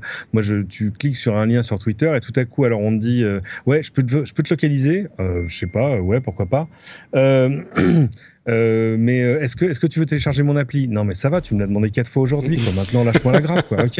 Et euh, et après, dans le meilleur des cas, tu arrives à ton papier. Alors dans le pire des cas, tu te retrouves juste sur la page d'accueil du site et tu as perdu le lien vers ton papier. Euh, donc, euh, donc voilà, il y, a, y, a, quand même plein de choses à faire. Surtout quand on sait que par exemple dans la prochaine version d'iOS, il y aura déjà un adblocker. Oui, effectivement. sur, euh, oui, bah oui, c'est effectivement un signe euh, que, que c'est un problème. Euh, il y a, d'autres initiatives qui peuvent se, lier à cette idée de euh, payer pour le contenu. Euh, je, pense notamment à Blendle, qui est une, euh, tentative en, en Hollande, où ils ont créé un système auquel tous les médias hollandais se sont ralliés et qui permet de faire payer des, des micro-sommes. C'est vraiment du micro-paiement. Là, on parle de 25 centimes, 50 centimes, 1 euro, parfois un peu plus, mais ça peut descendre très bas. Euh, et ça fait un an qu'ils ont lancé et visiblement les résultats sont très très satisfaisants. C'est-à-dire qu'on s'inscrit sur Blendle une fois et euh, on peut ensuite décider de payer euh, ce que c'est pour l'article en question sur le moment, parce que tous sont dans le même système. Et visiblement, ça marche. Et moi, ça me ça me conforte dans cette idée que euh, les gens sont effectivement prêts à payer un prix raisonnable pour soutenir un, un, travail qu'ils apprécient vraiment. Et, c'est là le, la question et le problème, c'est qu'il faut que le travail soit de, suffisamment en phase avec le public pour qu'il l'apprécie et que le prix soit raisonnable euh, pour le produit qu'on obtient. Euh, alors, on, on, a euh, le prix, tu disais, de Gamecult Premium va de, je crois que c'est 3 ou 3,50 euros à 2,50 euros en fonction du dégressif. Et, et, et, on a, c'est par mois, quand on pense qu'un magazine, on le paye 5 ou 6 euros, je pense qu'effectivement, on est dans la fourchette de prix relativement raisonnable. Euh, et, et, du coup, on a effectivement cette idée que les gens sont prêts à payer, les mentalités sont un petit peu en train d'évoluer, euh, et on a souvent ce reproche qui est fait que euh, certains m'ont répondu sur Twitter quand vous avez fait votre annonce de Game Cult et que j'en ai parlé aussi. Certains me disaient ah oui, mais voilà, on va avoir euh, euh devoir payer pour, enfin si tous les sites se mettent à devenir payants, est-ce qu'on va, on va devoir payer pour tous les sites? C'est pas tenable et, et, tous les services et tous les trucs. Et moi, ce que je dis, c'est que euh, on n'est pas obligé de payer pour tout. Au contraire, euh, chacun mmh. ne va pas payer pour 10 euh, ou bah 15 ou 20 services. On bah va on va payer pour, euh, j'imagine, ceux qui seront prêts et ceux qui en auront les moyens paieront pour, je sais pas, 2, 3, 4, 5, 6, peut-être un peu plus services, mais tout le monde ne va pas payer pour tout, c'est une évidence. De la même manière que quand vous allez euh, au kiosque ou quand vous alliez au kiosque dans cette lointaine époque où on faisait de la news avec des arbres morts, euh, vous alliez au kiosque, vous achetiez pas tout le kiosque, vous achetiez un, deux, peut-être un journal, un magazine et voilà. Donc ouais, euh, mais on n'est plus habitué à faire des choix, tu comprends. mais le, le truc c'est que euh, pour des, des, initiatives comme celle-ci, même le rendez-vous tech, il est disponible gratuitement. Euh, personne n'est obligé de payer. Bon, je vous encourage à le faire et j'apprécie si vous le faites, mais il est disponible gratuitement. Le, le site de Gamecult, euh, il y a toute une partie qui est disponible gratuitement. Donc, euh, on n'est pas du tout obligé nos de payer. Concurrents, nos concurrents restent gratuits. En fait, le, le but, c'est aussi d'assumer qu'il y a une pluralité dans la presse Et surtout, euh, là, je pense qu'aujourd'hui, c'est difficile à, concevoir. J'ai reçu énormément de mails, hein, évidemment, tu t'en doutes, Patrick. Euh, depuis, depuis la semaine dernière, j'ai reçu peut-être des centaines de, mails. La plupart sont, plutôt positifs, mais il y en a quand même qui se plaignent effectivement de la, mort à petit feu d'une certaine époque un peu dorée, où euh, sur Internet, la pub était discrète, les sites étaient rentables et il y en avait plein. Et, mmh. euh, et, quelque part, pour eux, le payant et le gratuit, c'est plus une question philosophique que de business model. Et à cela, malheureusement, j'ai pas de réponse parce que je suis entièrement d'accord avec eux. C'est vrai que moi aussi, je m'accrocherai à la gratuité sur Internet, comme je m'accroche à la gratuité de l'eau potable euh, et à ce genre de choses. Euh, mais là, aujourd'hui, la, la, situation est telle qu'on veut pas devenir mauvais, on veut pas devenir mort. On propose juste aux gens justement d'avoir une alternative. Parce que, encore une fois, aujourd'hui, ça peut choquer de payer. Mais si demain la presse euh, s'appauvrit parce qu'elle n'a plus d'argent, les sites vont fermer. Euh, moi j'ai deux concurrents qui ont fermé depuis, euh, depuis 18 mois, dont Cool fact a crocodile can't stick out its tongue. Also, you can get health insurance for a month or just under a year in some states. United Healthcare short term insurance plans, underwritten by Golden Rule Insurance Company, offer flexible, budget friendly coverage for you. Learn more at uh1.com. I'm Sandra, and I'm just the professional your small business was looking for. But you didn't hire me because you didn't use LinkedIn jobs. LinkedIn has professionals you can't find anywhere else, including those who aren't actively looking for a new job but might be open to the perfect role, like me. In a given month, over 70% of LinkedIn users don't visit other leading job sites. So if you're not looking on LinkedIn, you'll miss out on great candidates like Sandra. Start hiring professionals like a professional. Post your free job on linkedin.com/people today. Qui appartient au groupe M6, excusez du peu, euh, qui qui a c'était jeuxvideo.fr qui a fermé au mois de mai, euh, et euh, il y en aura probablement d'autres. Euh, si dans 5 ans on se réveille et que tout ce qui nous reste c'est un site par média, enfin par, par secteur, qui est condamné lui-même à faire des top 10 et du public rédactionnel à gogo, je suis certain, certain, absolument certain que les joueurs sortiront l'argent de leur poche spontanément pour recréer un média parce que eux-mêmes, hein, ce sera un peu le modèle à Kickstarter, qu'ils n'ont pas voulu payer quand ils avaient le choix de ne pas le faire et finalement quand ils ont vu que euh, bah, l'évolution naturelle des choses, le sens de l'histoire avait éradiqué le média qu'ils aimaient, ils ont dû ressortir de l'argent pour le refinancer à partir de zéro.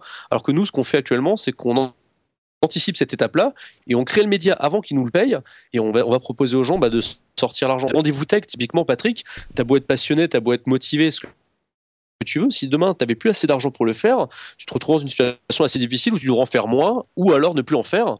Et au final, bah, tes, euh, tes utilisateurs se diraient Oh la vache, si j'avais seulement sorti un seul euro, je l'aurais encore et je pourrais l'écouter euh, plusieurs fois par mois. Et, et c'est ça, en fait. On veut pas faire du chantage émotionnel, mais on se prend bien compte que nous, en fait, on est les premiers témoins du changement qui est en train de se produire sur Internet et que euh, je pense que personne ne gagnerait à ce que Gamecult se mette à faire de la merde, se mette à vendre son âme ou simplement ferme ses portes, euh, parce que les gens après peut-être on, on, leur manquerait et ils nous réclameraient l'année suivante. Donc on veut juste leur laisser le choix de se dire on a besoin de cet argent pour être meilleur. On va pas se contenter d'être le site de 2005 mais juste payant. C'est pour ça que je récuse un peu l'idée euh, que Gamecult passe payant, parce que là on va faire un autre Gamecult.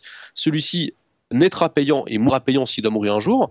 Euh, mais en attendant, le site gratuit, les tests, les news, les previews que j'évoquais au départ et qui font l'ADN du site restent gratuits. Mmh. Ça, c'est important de le signaler. Et on n'est pas à une situation où on fait payer ce qui était gratuit hier.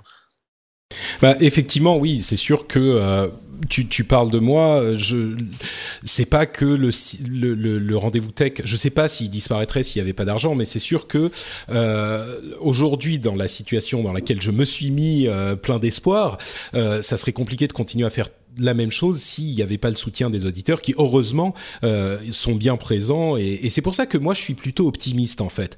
Euh, moi je pense que euh, c'est pas que les, mentalités se transforment d'un jour à l'autre, mais j'ai l'impression qu'il y a effectivement cette tendance de, fond qui fait que les gens se rendent compte que non, on va pas payer pour tout, non, on va pas forcément payer pour ce qu'on a aujourd'hui ou mais euh, de temps en on, on, est en train de dépasser un petit peu l'idée que tout doit être gratuit tout le temps pour tout le monde. Entre parenthèses, on sait bien que quand le service est gratuit, c'est vous le produit, donc c'est même pas complètement gratuit. Ça, c'est encore un autre débat. J'aime euh, pas quand on dit ça. Je trouve ça toujours très très emporte-pièce. Tu vois ce que je veux dire À vrai dire, dire, je suis que... d'accord avec toi, ouais. Ça veut dire que tous toi. les trucs qui sont financés par la publicité, t'es devenu un produit. Ouais, non, bah tu sais, même le truc bah, que t'achètes en, en kiosque, il est bourré oui. de pub. Mmh. Pourtant, c'est ouais. bien lu, c'est bien toi qui l'achètes. Enfin, donc c'est euh, ouais, c'est un, un, peu voilà, ça, ça, me semble un peu rapide et ça recouvre plein de situations qui n'ont rien à voir les unes avec les autres. Bah, disons que surtout il y a une certaine valeur à ce type de service. Je veux dire, il y, a, il y, a, plein de services et, et, plein de gens qui utilisent des services ou qui euh, fréquentent des sites ou, ou, écoutent des podcasts qu'ils ne paieraient pas si c'était euh, si c'était payant et ils n'en s'en porteraient pas plus mal. Bah, Donc, souvent, surtout, on n'a pas le voilà, choix. Et ça rend des, en fait. ça, bien sûr, bien sûr, mais même pour ceux où, où on a le choix, mais mais bon, bref, sans, sans, faire toute la le, le, discours sur le, le gratuit payant, moi j'ai une question et je sais que tu vas pas pouvoir répondre en, grand détail, Thomas. Euh, est-ce que au final toi parce que moi quand j'ai lancé euh, mon, mon, site euh, enfin mon, mon, opération de soutien participatif j'ai été estomaqué par la réponse euh, des, des, auditeurs que je n'attendais pas vraiment ou en tout cas pas comme ça pas à ce point là euh, sans rentrer dans les mmh. détails est-ce que vous êtes content de la réponse? Est-ce qu'il y a eu des surprises ou est-ce qu'il y a des choses que tu peux dire? Si tu peux pas je comprends mais bah, je, je peux pas te donner de chiffres et Bien je sûr. ne sais pas d'ailleurs si j'en donnerai un jour parce que c'est quand même quelque chose d'assez confidentiel pour le moment. Euh, ce que je peux te dire, c'est que nous, on est vraiment ravis. On était presque même un peu émus, pour tout te dire, il y a, il y a quelques jours, parce qu'on avait terriblement peur en fait de la réaction des gens. On se disait, oui, peut-être que on croit dans nos forces. Ça fait 15 ans qu'on est là, on sait faire du bon travail. A priori, en tout cas, on pense que qu'on en est capable. Euh, mais est-ce qu'on peut se permettre de venir face à des gens qui n'acceptaient même plus d'afficher la pub chez nous? C'est-à-dire que vraiment, ils étaient, euh, même s'ils savaient que ça, ça nous condamnait à une mort certaine, euh, c'est des gens qui, bah, parce qu'ils ils en avaient marre de la pub, avaient activé le blog. On se disait, voilà, on va faire un, public qui justement euh, est très méfiant, est très sélectif, et très exigeant, et on va lui proposer quelque chose. Et, et, la réponse, aussi bien côté chiffres, euh, là je suis en train de les réunir, euh, que côté feedback, j'ai reçu des, centaines et des centaines de tweets, de mails, euh, on a reçu énormément d'amour et nous on est vraiment très contents des premiers chiffres et des premiers retours. Ça valide en tout cas l'idée qu'il y avait un public qui était aujourd'hui pas adressé, euh, qui était qui bâillonné en fait sur internet et qui pouvait pas justement euh, se retrouver sur un média de fond sur le jeu vidéo. Euh, peut-être il s'agit d'une population assez faible, peut-être qu'elle ne nous permettra pas d'amortir le modèle lui-même, euh, mais en tout cas l'idée d'aller dans cette direction a été déjà prévalidée par les premiers retours, euh, et, je pense que on a fait l'expérience, non seulement au lancement, mais sur la durée, c'est-à-dire que tu as vu aussi qu'à un moment, quand tu te fiches pas de la gueule des gens, et quand tu vraiment te cherches, cherches à, être, à être bon, et à être régulier, et à être honnête et transparent sur ce que tu fais, euh, bah nous on va essayer d'emprunter le même chemin, se dire voilà on va, changer juste quelques règles à notre métier traditionnellement, on va être probablement plus proche aussi des gens parce qu'on va apprendre de nos erreurs, on n'était pas suffisamment, et, euh, j'ai bon espoir qu'on qu embraye très rapidement sur une croissance structurelle avec euh, Gamecube Premium qui permettra de sortir quelques dizaines, centaines, milliers d'abonnements par an supplémentaires, en tout cas j'espère, et, et, et, de se développer. En tout cas, nous, notre but maintenant, notre seule concentration et notre seul objectif, c'est qu'on a des lecteurs qui ont payé pour nous lire, et ça, c'est une pression qui est incroyable et qu'on n'avait ouais, jamais vue. C'est sûr, oui. Et, qu'aucun aucun concurrent ne connaît, parce que là, désormais, on a un chiffre d'affaires qui a été généré euh, dès le départ par ces abonnements-là. Euh, donc, nous, on s'est réunis à la rédaction, on a dit maintenant, c'est le début euh, du reste de notre vie d'un point de vue éditorial, c'est que maintenant, on va adresser des gens qui attendent d'en avoir pour leur argent. Donc, nous, on s'est mis au boulot, on, on publie des articles encore euh, pendant ce 14 juillet, on va, en, on va en faire davantage, et on acceptera très bien l'idée que les gens ne s'abonnent plus parce qu'ils ne sont pas contents, parce qu'ils estiment que s'ils n'en ont pas eu assez pour leur argent, parce que ça c'est la règle fondatrice de notre métier, c'est-à-dire on crée quelque chose, et si les gens estiment que c'est pas assez bon, bah très bien, je préfère faire ça plutôt qu'ils nous ont pas trouvé sur Google ou parce que on n'a pas été assez euh, on avait juste X millions de visiteurs uniques et qu'en fait si tu as un million de visiteurs uniques tu as un petit site en France.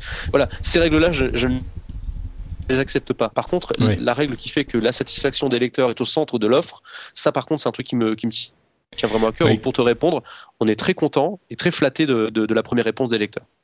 Bah, moi, j'avoue que effectivement, le, le, fait de se dire euh, aujourd'hui, je vis non pas par euh, la pub euh, qui me rend euh, alors la pub peut être toujours un facteur mais qui me rend en fait mmh. le, le, le le, pas le client ou le serviteur de euh, des gens qui mettent de la pub, mais plutôt euh, des gens qui me donnent de l'argent parce qu'ils aiment ce que je fais, euh, des auditeurs qui choisissent de me donner de l'argent, donc je suis leur serviteur à eux. C'est effectivement beaucoup plus valorisant et, et, et hyper enthousiasmant. Donc et surtout, surtout voilà. que je, je, voudrais comme préciser juste un, un, aspect, Patrick.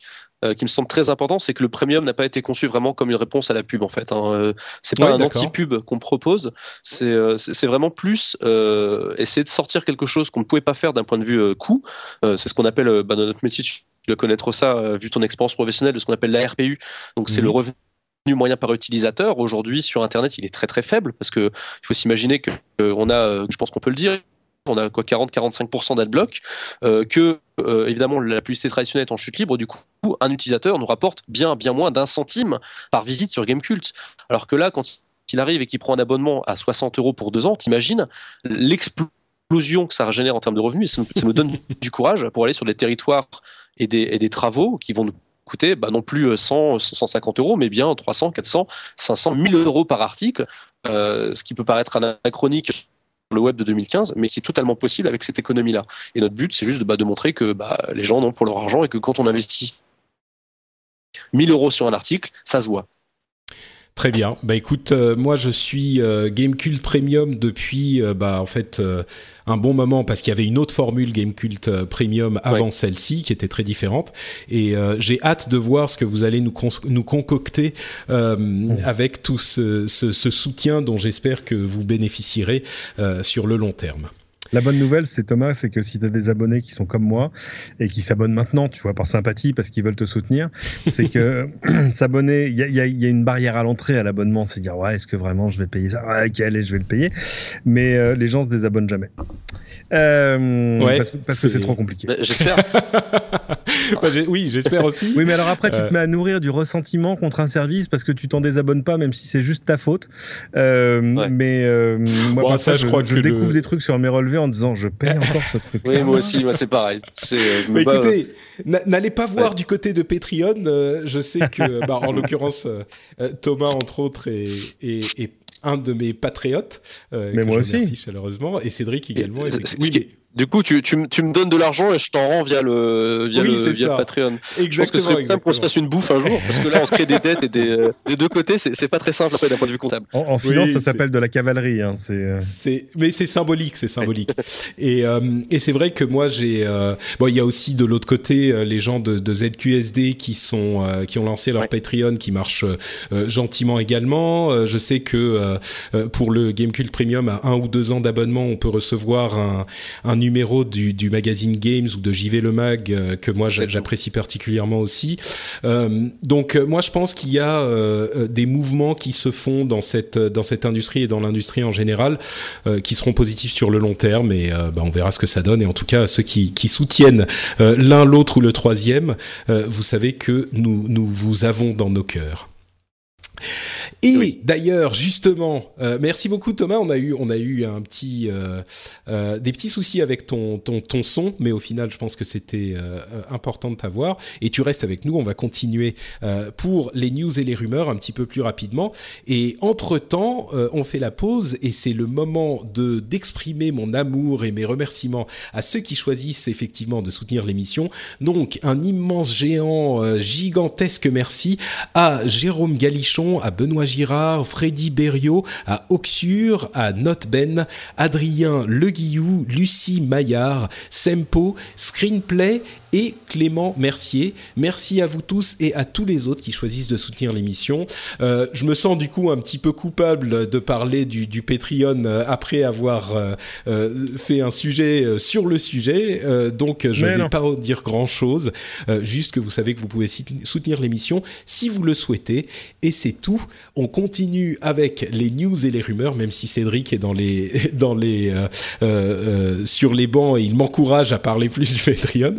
Euh, on continue avec les news et rumeurs. Je voulais juste dire un mot rapide sur euh, l'affaire des taxis contre Uber qui a eu lieu pendant que j'étais en vacances. Je, je, alors c'est, c'est, je suis très euh, véhément sur ces sujets et on m'a dit sur Twitter que euh, j'étais un petit peu trop, euh, euh un petit peu trop chaud sur ce genre de sujet. Et c'est vrai que il y a certains sujets que j'estime vraiment importants. Il y en a eu quelques-uns. On se souvient de Adopi, j'étais très énervé. Sur la loi sur la surveillance, je, je suis très énervé. Sur l'affaire euh, Uber contre les taxis, j'étais un petit peu énervé aussi. Mais je suis pas je pense pas. Euh, me, justement, je suis de nature un petit peu calme, au contraire, et euh, je pense que quand je me, je, je suis un petit peu plus furieux, c'est quand c'est vraiment quelque chose d'important. Et je voulais donc parler, pour expliquer un petit peu le problème que ça me pose dans cette histoire de taxi contre Uber, euh, je vais dire deux choses. D'abord, il y a un papier admirable dans Libération qui s'appelle Taxi, histoire d'une sous-prolétarisation, qui explique comment, au final, c'est de l'intérieur que l'industrie des taxis a été véritablement, on peut dire, véritablement pourrie. et j'en ai parlé plusieurs fois dans l'émission, donc je vais pas repartir dans tous ces sujets sur les questions des, licences de taxi, enfin des médaillons qui sont devenus payants alors qu'ils ne l'étaient pas à l'origine, que c'est euh, des, des, grosses sociétés de taxi qui monopolisent ces médaillons. On a par exemple G7 qui a 700 voitures et seulement 6 chauffeurs salariés. Euh, la difficulté euh, qu'ont les chauffeurs de taxi, les, problèmes de, de, mauvaise humeur et de mauvaises expériences, même s'il y a certains artisans taxi qui sont euh, toujours souriants et sympathiques, c'est difficile de s'y retrouver dans l'océan de mauvaises expériences dont on a souvent les témoignages, en tout cas dont moi j'ai été, j'ai eu l'expérience.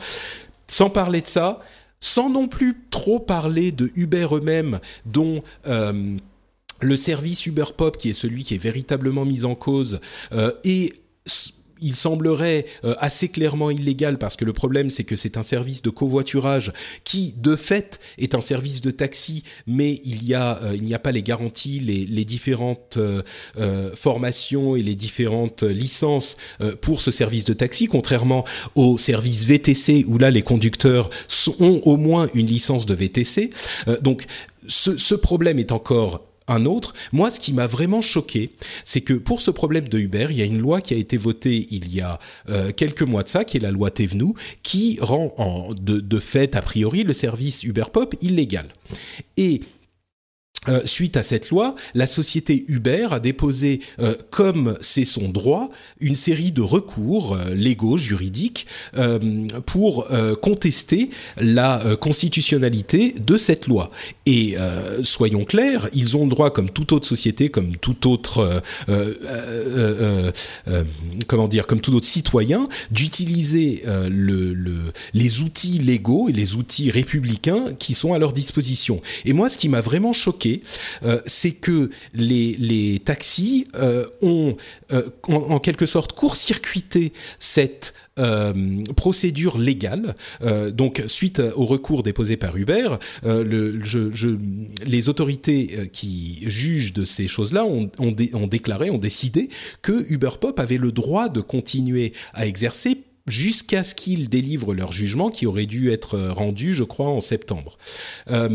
Et donc les, taxis sont allés euh, non seulement manifester, mais aussi euh, brûler des, voitures, tabasser. On l'a vu, c'est certainement des extrêmes et on peut pas généraliser, mais il n'empêche que c'est euh, l'image que ça a renvoyé euh, et, la, nature de la, une partie de la nature de de l'action qui était extrêmement violente. Même s'ils n'ont pas tabassé grand monde, ils ont quand même brûlé des voitures et encore une fois, je comprends qu'il est difficile, qu'il n'est pas souhaitable de mettre tout le monde dans le même sac, mais à côté de ça, euh, la procédure légale est en cours. Elle va être résolue euh, dans quelques mois. Et certes, euh, ce que fait Uber est un petit peu... Ils utilisent toutes les armes légales qu'ils ont, et on sait qu'ils sont extrêmement comment dire, qu'ils y vont vraiment à fond. Voilà, ils sont pugnaces, c'est le moins qu'on puisse dire. Mais il y avait une procédure légale en cours et les taxis sont allés court-circuiter cette procédure. Et ce qui m'a vraiment choqué, c'est que le gouvernement réponde à cette euh, demande en, en faisant bah, des déclarations et même des actions euh, qui donnaient, qui justifiaient l'agissement des taxis. Et moi, ce qui m'a fait très peur, ou en tout cas ce qui m'a vraiment frustré, c'est que euh, c'est le message que ça renvoie finalement. Comment ensuite condamner euh, les, les, les, casseurs ou les, enfin je sais pas, des, gens qui vont faire preuve de violence, même s'ils ne font qu'une partie, qu'une petite partie d'un mouvement, comment on légitimise un petit peu un mouvement comme celui-là? Comment ensuite condamner des, des jeunes de cité qui sont euh, euh dans, dans la détresse d'aller exprimer leur rage de la sorte quand on va justifier l'attitude des taxis comme ça? Moi, ça m'a, c'est cette cette forme de pour moi, c'est court-circuiter euh, la, la, République finalement, c'est court-circuiter euh, le, le, le, jeu des pouvoirs et la séparation des pouvoirs. J'étais vraiment vraiment frustré par cette histoire. Euh, et, et, il se trouve qu'ensuite Uber a annoncé la suspension du service Uber Pop. C'est leur prérogative, à mon sens. Bon, j'ai pas à juger de la chose, mais au-delà même de tout ça, euh, je pense qu'il est important de, de, parler de la raison pour laquelle c'est tellement important et pourquoi euh, j'ai tous ces problèmes tellement à cœur. Et c'est parce que, en gros, euh, le, tout ce qu'on veut, nous tous, dans notre vie de, d'idéaliste, c'est que les, la société euh, avance et que les, les, richesses soient mieux distribuées, que le bonheur soit mieux, euh, qu'on crée plus de richesses, qu'on les distribue plus, que le, le, niveau de vie des gens, de la population euh, euh s'élève. Et on est toujours, bon, on peut se disputer sur les moyens d'arriver à cette fin. On peut dire qu'il faut euh, que l'argent soit distribué à ceux qui travaillent beaucoup. On peut dire que l'argent doit être distribué à ceux qui euh, euh, sont dans le besoin. On a, on a différentes approches, mais et quand je parle d'argent, c'est symbolique, c'est la, la, la, le niveau de vie finalement. Et dans tout ça, ce dont on doit bien se rappeler, euh, et, si on quitte un petit peu le, le, la vision de très près qu'on a dans les problèmes au, au, au moment où ils se produisent, c'est que Internet, l'informatique en général et l'Internet en particulier, ont été un vecteur de progrès absolument invraisemblable. C'est sans doute ce qui a amené le plus de progrès depuis, je ne sais pas, l'électricité. On a aujourd'hui un monde où on a accès à toute la connaissance du monde euh, en, un instant. On a accès à euh, toute la musique du monde en un instant. On a des, des, vidéos, enfin accès à presque toute la vidéo du monde. Euh, hyper simplement et, et, très bon marché, même si certains estiment que c'est encore trop cher. Donc, et il y a une, une amélioration du niveau de vie qui a été uniquement rendu possible grâce à Internet. Et on a euh, des gens qui, euh, soit parce que ce sont des, des industries vieillissantes qui ne veulent pas changer, soit parce que ce sont des hommes politiques qui ne comprennent pas ces choses-là, euh, qui mettent des bâtons dans les roues de ces évolutions. Et le problème, c'est qu'elles ne s'arrêtent pas. Ça ne sert, ces évolutions, qu'à casser les roues ou qu'à ralentir les roues. on voit Adopi, qui était un autre moment où, ça, où moi j'étais particulièrement véhément, on voit les effets qu'ont eu Adopi. les effets ont été nuls. On a euh, le, téléchargement qui n'a certainement pas baissé. Euh, le, les, ce qu'on critiquait sur Adobe, qui était le, fait dans la pratique de rendre la chose, enfin l'impossibilité d'avoir des juges qui allait euh, couper Internet aux gens, qui était la grande, euh, le grand bâton que, que brandissait Adopi. Évidemment, ça ne s'est jamais produit. Euh, on voit qu'Adopi doit plusieurs millions d'euros au FAI parce qu'ils étaient censés payer pour tout ce travail supplémentaire que nécessitait le, la, collecte des adresses IP. et on a un système qui, qui a coûté beaucoup d'argent aux contribuables, qui a été des effets d'annonce et qui n'a vraiment pas fonctionné. On, on, se bat contre cette histoire de loi euh, sur le renseignement, on, a vu euh, tous les experts qui dans le domaine ont euh, expliqué que la loi ne, ne, fonctionnerait pas, serait pas utile et en plus pouvait mettre à mal la sécurité des honnêtes citoyens. et on a, c'est un autre exemple bien moindre, enfin bien moins important, mais cette histoire de taxi contre Uber, parce que le problème c'est pas Uber, le problème c'est la désintermédiation que permet la technologie. Et imaginons, ça a pas l'air de prendre ce chemin, mais imaginons que demain Uber se casse la gueule, il y aura d'autres euh, d'autres personnes qui vont arriver, d'autres sociétés, d'autres systèmes qui vont arriver pour prendre la place parce que le problème n'est pas Uber, le problème c'est qu'il y a un système qui fonctionne pas bien pour les transports privés euh, tels que le, le conçoivent les taxis. On est dans une situation où on est à l'époque de Napster avec la musique, où la technologie permet certaines choses et l'industrie de la musique qui se dit il faut absolument taper avec un marteau sur la tête de ce truc. Ils ont réussi à le faire interdire et ils se sont dit ah ça y est, on a gagné, tout va bien, on va revenir comme avant. Évidemment, c'était pas le cas. Et là, on est un petit peu dans la même mécanique, je trouve. Donc, il y a ce double, cette double problématique de euh, d'une part, le gouvernement qui, à mon sens, a une vision un petit peu euh, euh, biaisée de la chose, et d'autre part, cette vision un petit peu plus d'ensemble qui fait qu'on ralentit euh, ce qui finalement amène un, bénéfice pour la société au, sens large. Donc voilà, c'est, je voulais expliquer tout ça, je voulais dire pourquoi j'étais un petit peu furieux. je ne sais pas si vous, si vous avez quelque chose à mentionner sur c'est des sujets sur lesquels on a toujours quelque chose à dire. Ouais. Euh, non, moi, moi aussi, je suis d'accord sur le fait que. Euh, attends, excuse-moi, il y a, Thomas qui doit nous quitter, euh, si j'ai bien compris. Donc, on va te laisser partir peut-être? Thomas? Eh ben, je suis désolé, mais là, j'ai. Tu m'entends, Patrick? Oui, oui, c'est bon. Bah, tu m'entends? Oui. Ah, il y a un décalage, je pense. Oui, je suis désolé, il faut que j'y aille. J'ai un rendez-vous. Je suis, je, suis, au bureau en fait là, donc il faut que j'y aille. Mon téléphone sonne.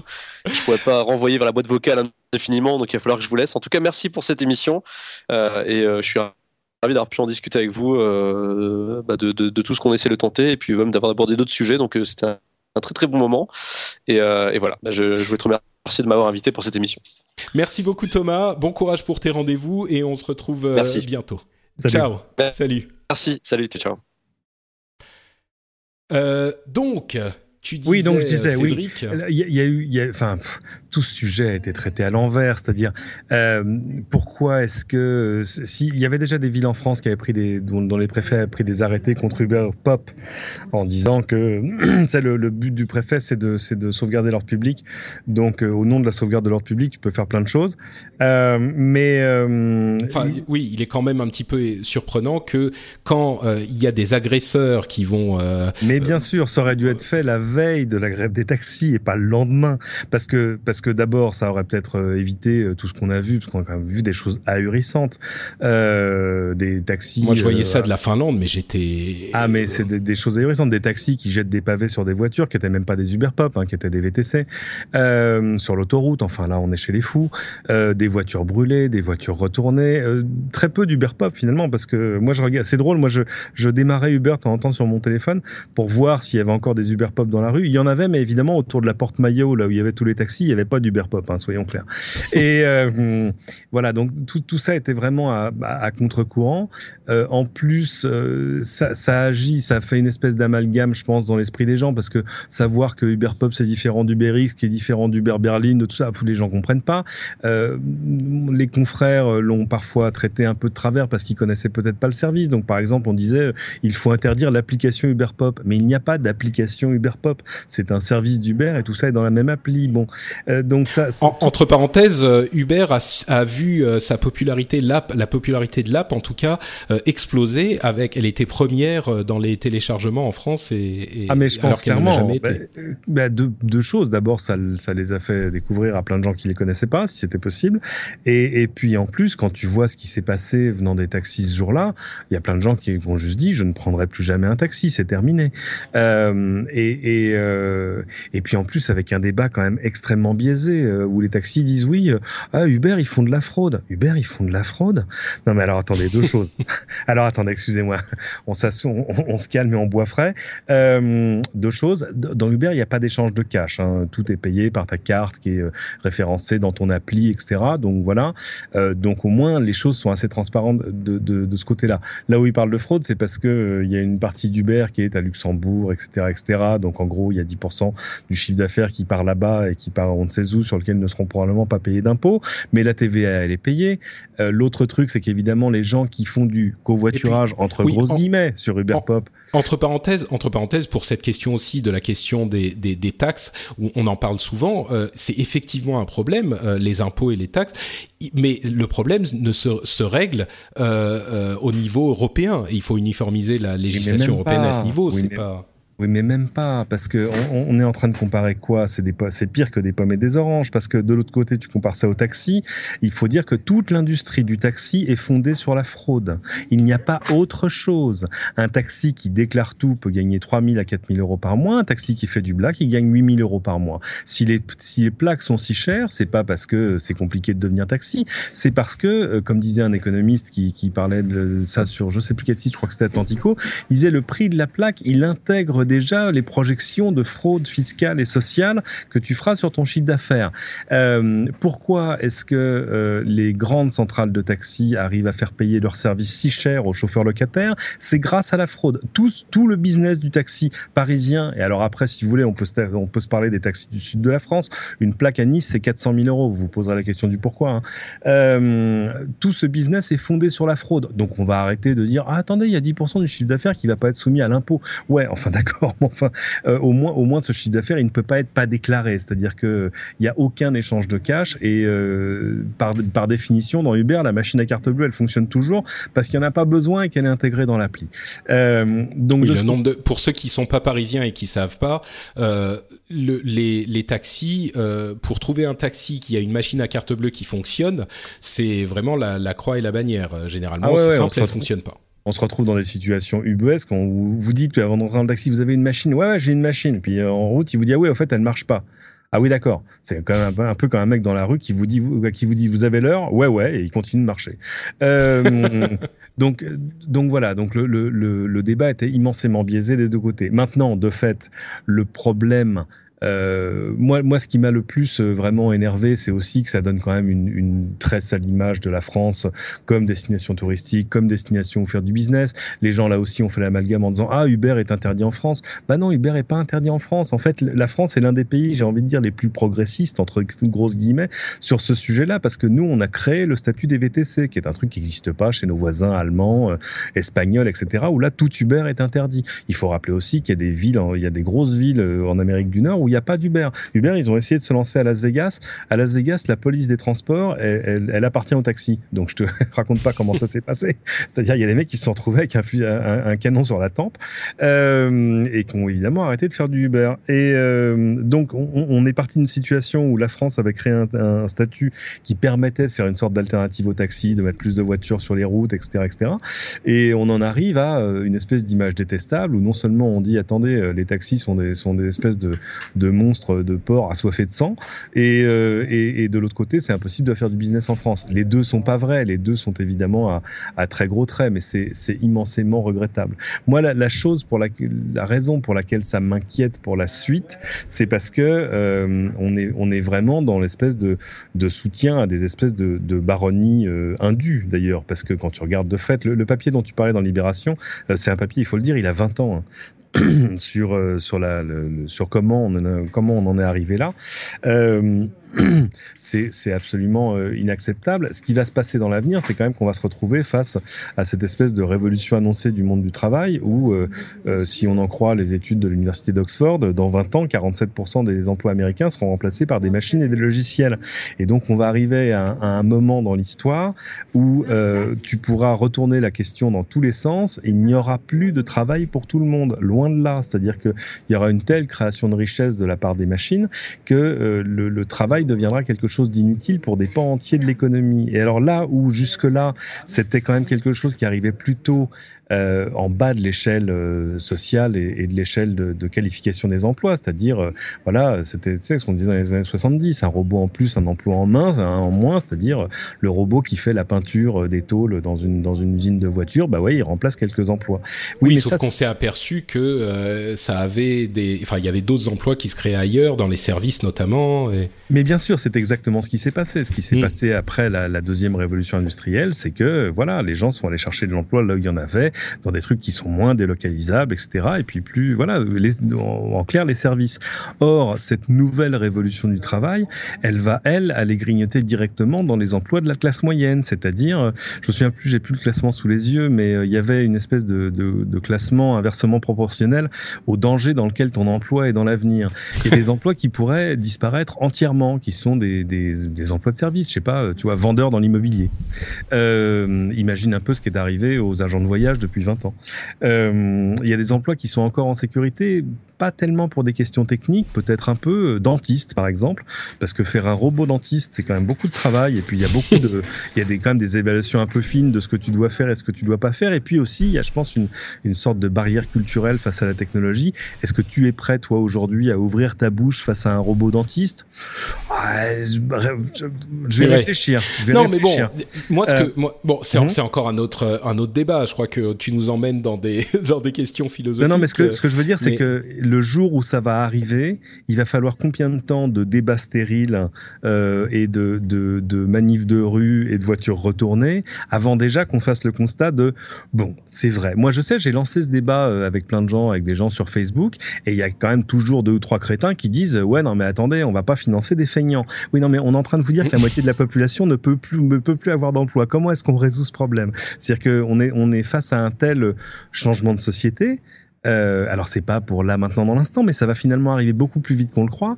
Que il faut déjà avoir au moins la sagesse d'observer les choses telles qu'elles sont et pas de se dire non non non. C'est-à-dire que les gens sont encore dans une projection où euh, c'est un peu comme si on disait, euh, tu vois, l'arrivée du moteur à explosion et de l'automobile, euh, c'est un peu comme si on disait, bah, c'est bien, ça va donner de meilleurs emplois aux chevaux. Non, non, non, non, non. Vous pouvez le retourner dans tous les sens. Ça donnera beaucoup. on aura beaucoup moins besoin de chevaux. Donc il faudra trouver une solution. Alors les mm. chevaux étant ce qu'ils sont euh, et, ayant une vie pas trop longue, ça va. Euh, quand, quand, on, quand on va taper sur l'humain, là ça va être un, ça va être un vrai problème. Et moi, ce qui m'embête, c'est que il va falloir euh, une demi-génération pour que les politiques prennent ça en compte de manière pas idéologique, tu vois. mais mais j'ai assez peu confiance, j'ai envie de dire, dans la la population en général et dans les politiques en particulier pour arriver à anticiper ces problèmes. Ça, il va falloir attendre. Quand tu regardes la dette grecque, euh, ça fait quand même cinq ans qu'on savait qu'un jour il y aurait un jour comme ça et qu'il fallait le faire de manière euh, de manière honnête et posée. Et encore, ce qui s'est passé ce week-end est quand même une espèce de catastrophe terrible. Enfin ouais, bon. bon euh, ça c'est encore un autre. Donc voilà, quand je vois quand on, comment on traite aujourd'hui des petits problèmes, parce que Uber Pop c'est un petit problème, c'est une, une, petite chose, euh, sauf si t'es VTC ou taxi. Euh, ben voilà, ça me donne assez peu confiance en l'avenir. Hmm. Bon, donc euh, tu es toi aussi euh, pas hyper euh, satisfait par la manière dont ça a été traité. Ah bah non, c'est le moins qu'on puisse dire. Même si, euh, même si euh, le, le, le problème, c'est qu'Uber, c'est pas, euh, tu vois, c'est pas la blanche colombe non plus. Uber, c'est quand même mm. des cow-boys. ah oui, oui, non, mais c'est clair, oui. Il, avec... il, tire d'abord, il, il pose les questions après, mais ouais, il tire figurativement, tu vois, ils vont pas brûler les voitures. On va dire. non, non, c'est vrai. Et puis, enfin voilà, Uber a plein de trucs formidables et plein de trucs détestables. leur façon de faire des affaires, même par rapport à leurs chauffeurs aussi, hein, c'est oulala. avec en plus à, à, leur tête un, un garçon qui est puissant désagréable. Euh, je le sais pour l'avoir rencontré plusieurs fois. Mm. Et euh, donc voilà, il y a, rien qui sauve dans l'ensemble. Mais non, c'est sûr, mais mais en même temps, moi, ce qui me... de ça et à dire bon, Uber n'est que l'expression d'une possibilité et du, du, de la rencontre d'une offre et d'un besoin. il va falloir trouver des solutions. Maintenant, de fait, je pense pas que euh, je pense je pense pas qu'Uber Pop va, va réchapper de ça parce qu'on va arrêter de se mentir. C'est pas du covoiturage. On, on est d'accord, mais effectivement, pour moi, la, la, la chose était déjà euh, Tu vois, la, la, la décision de justice était en cours d'être prise.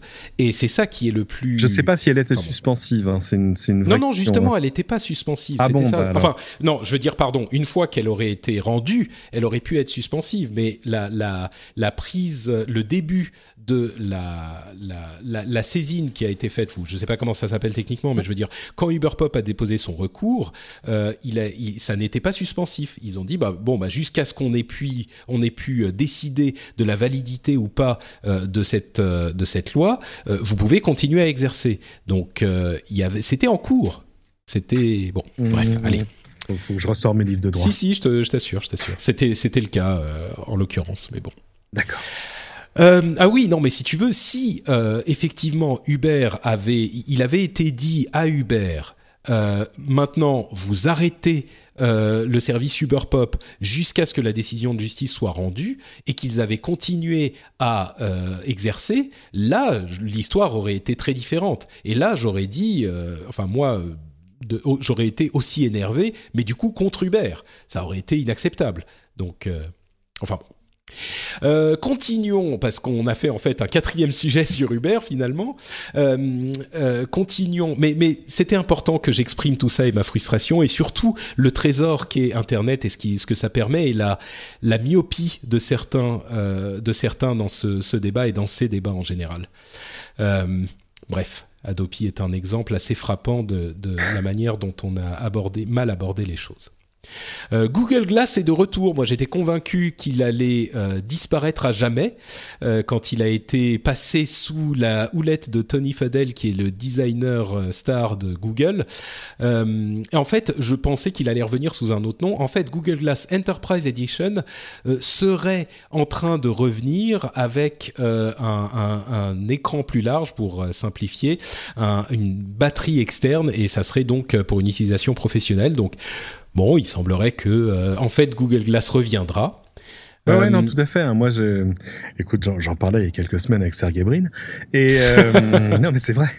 Non, mais vas-y, place tes noms. Il n'y a pas de souci. non, non, mais c'était c'était hors antenne. Hein. C'est pour vous raconter, j'ai eu le droit à une interview surprise avec Sergey Brin, un truc qui n'arrive jamais. Enfin, je voilà, je j'en suis pas encore revenu, tu vois. C'est et où on m'appelle et on me dit Sergey Brin est à Paris, vous l'interviewez? Euh, Oui, quand? Ben maintenant. ah bon, mais j'arrive, je saute dans une voiture et mais on va où Ben on sait pas où il est, mais on va le trouver. Ah bon, mais il a une heure à tuer. Ah très bien. Euh, vous aurez un quart d'heure d'interview. Oui, oui, je prends. Et, euh, et, donc on arrive, on a fait, on a, on voulait le faire, tu vois, un peu euh, comme à la télé, tu vois, genre bar d'hôtel de luxe, tout ça, etc. Mmh. Rien du tout. On l'a fait à une terrasse de café. Et donc on a eu un quart d'heure d'interview et en fait on s'attendait à ce qu'il se lève et qu'il s'en aille après. Non, il est resté trois quarts d'heure. On a parlé de plein de choses et donc on s'est parlé aussi de Google Glass, mais mais hors antenne. Et il dit bah ouais, bien sûr. Enfin, on, on, se laisse la possibilité de lancer des choses qui vont marcher ou pas marcher ou dont on sait que ça cherche son marché. Puis après, on voit ce qui marche et ce qui marche pas. De fait, l'endroit où les Google Glass peuvent marcher le mieux, c'est quand même pour l'instant des applications professionnelles. Euh, il y a plein de trucs dans l'ingénierie. Enfin, toutes les choses où la réalité augmentée, où on va dire plutôt euh, juste avoir un, écran au coin de l'œil, euh, peut avoir des, intérêts immédiats. Donc oui, oui, oui, voilà, il va y avoir une version pro. En plus, ça permet, et ça c'est une autre chose qu'il disait, ça a été très dur d'arriver à tirer sur le prix de Google Glass parce que c'est quand même des technos qui coûtent cher.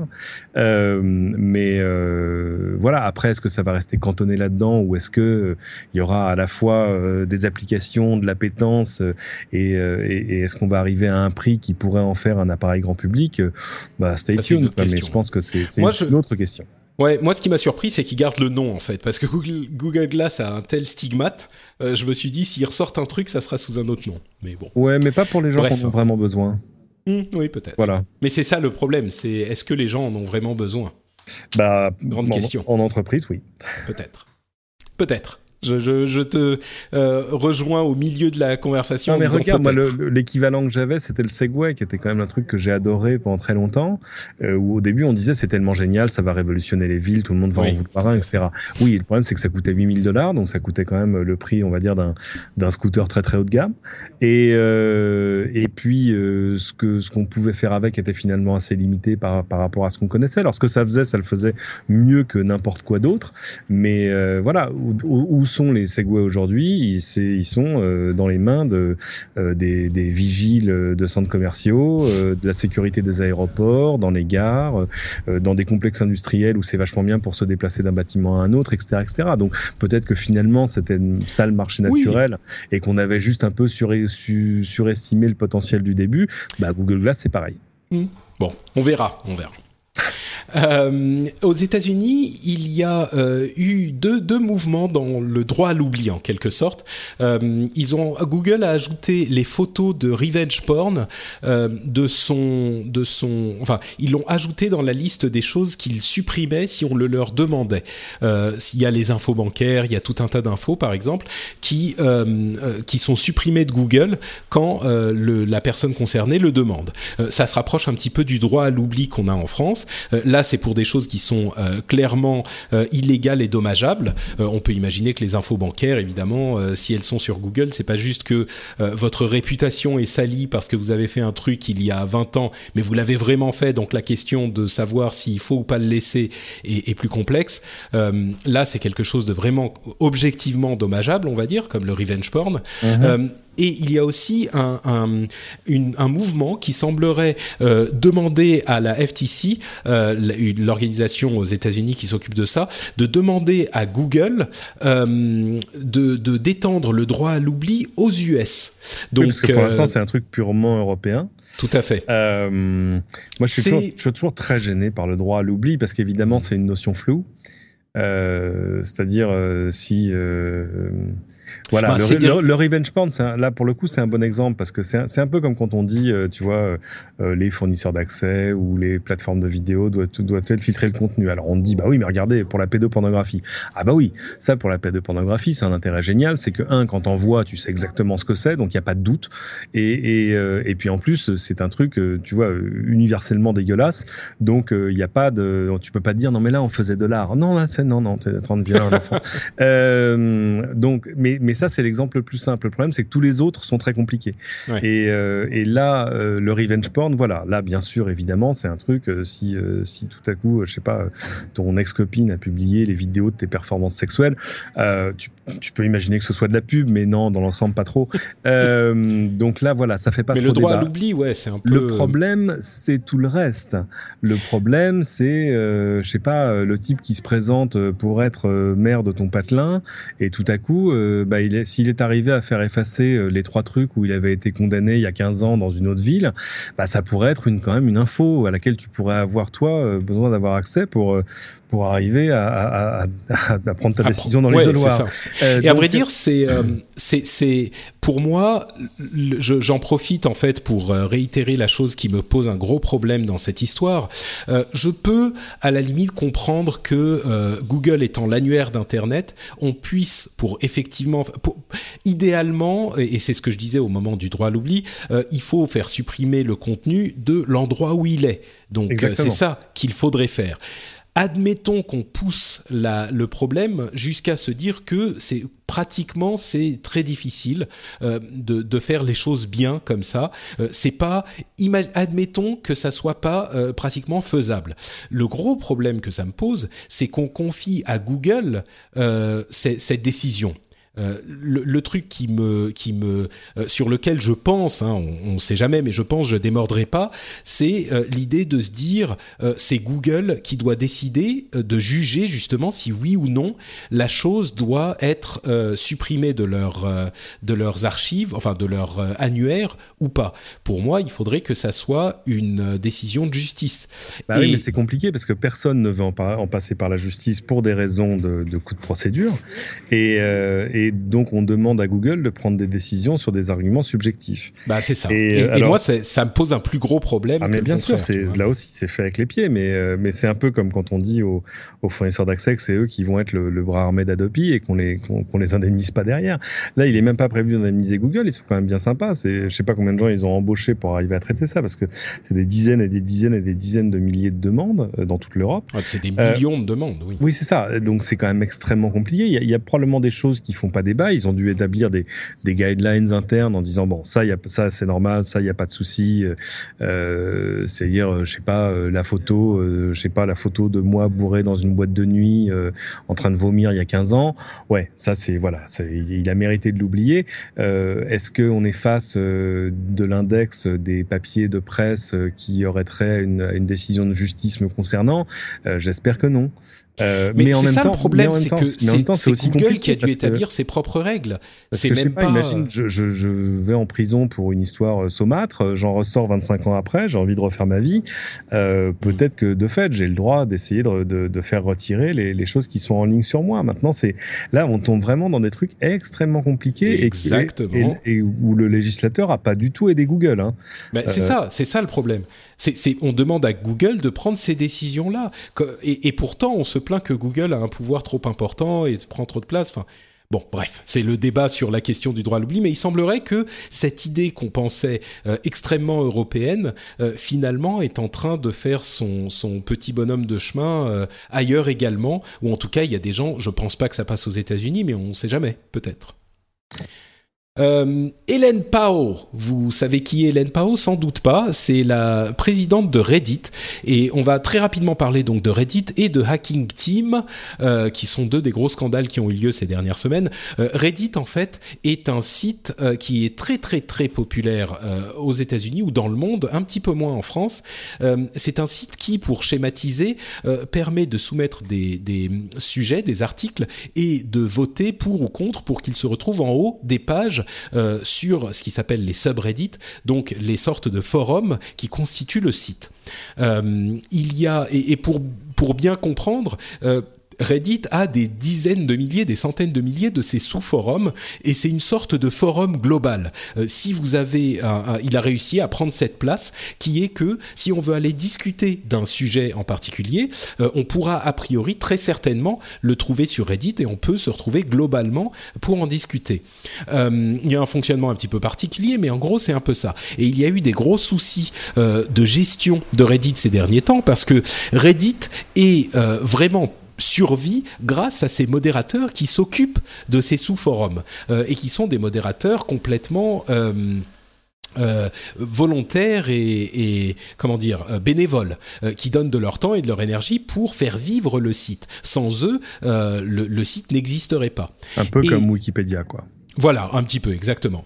Et euh, Hélène Pao, qui est une, euh, une, femme euh, qui a pris la tête donc de Reddit en tant que présidente directrice générale intérimaire, on peut le dire, je pense, aujourd'hui, a cumulé les faux pas, en plus avec une, une communauté qui est extrêmement sensible, voire parfois, franchement, juste tout simplement dégueulasse.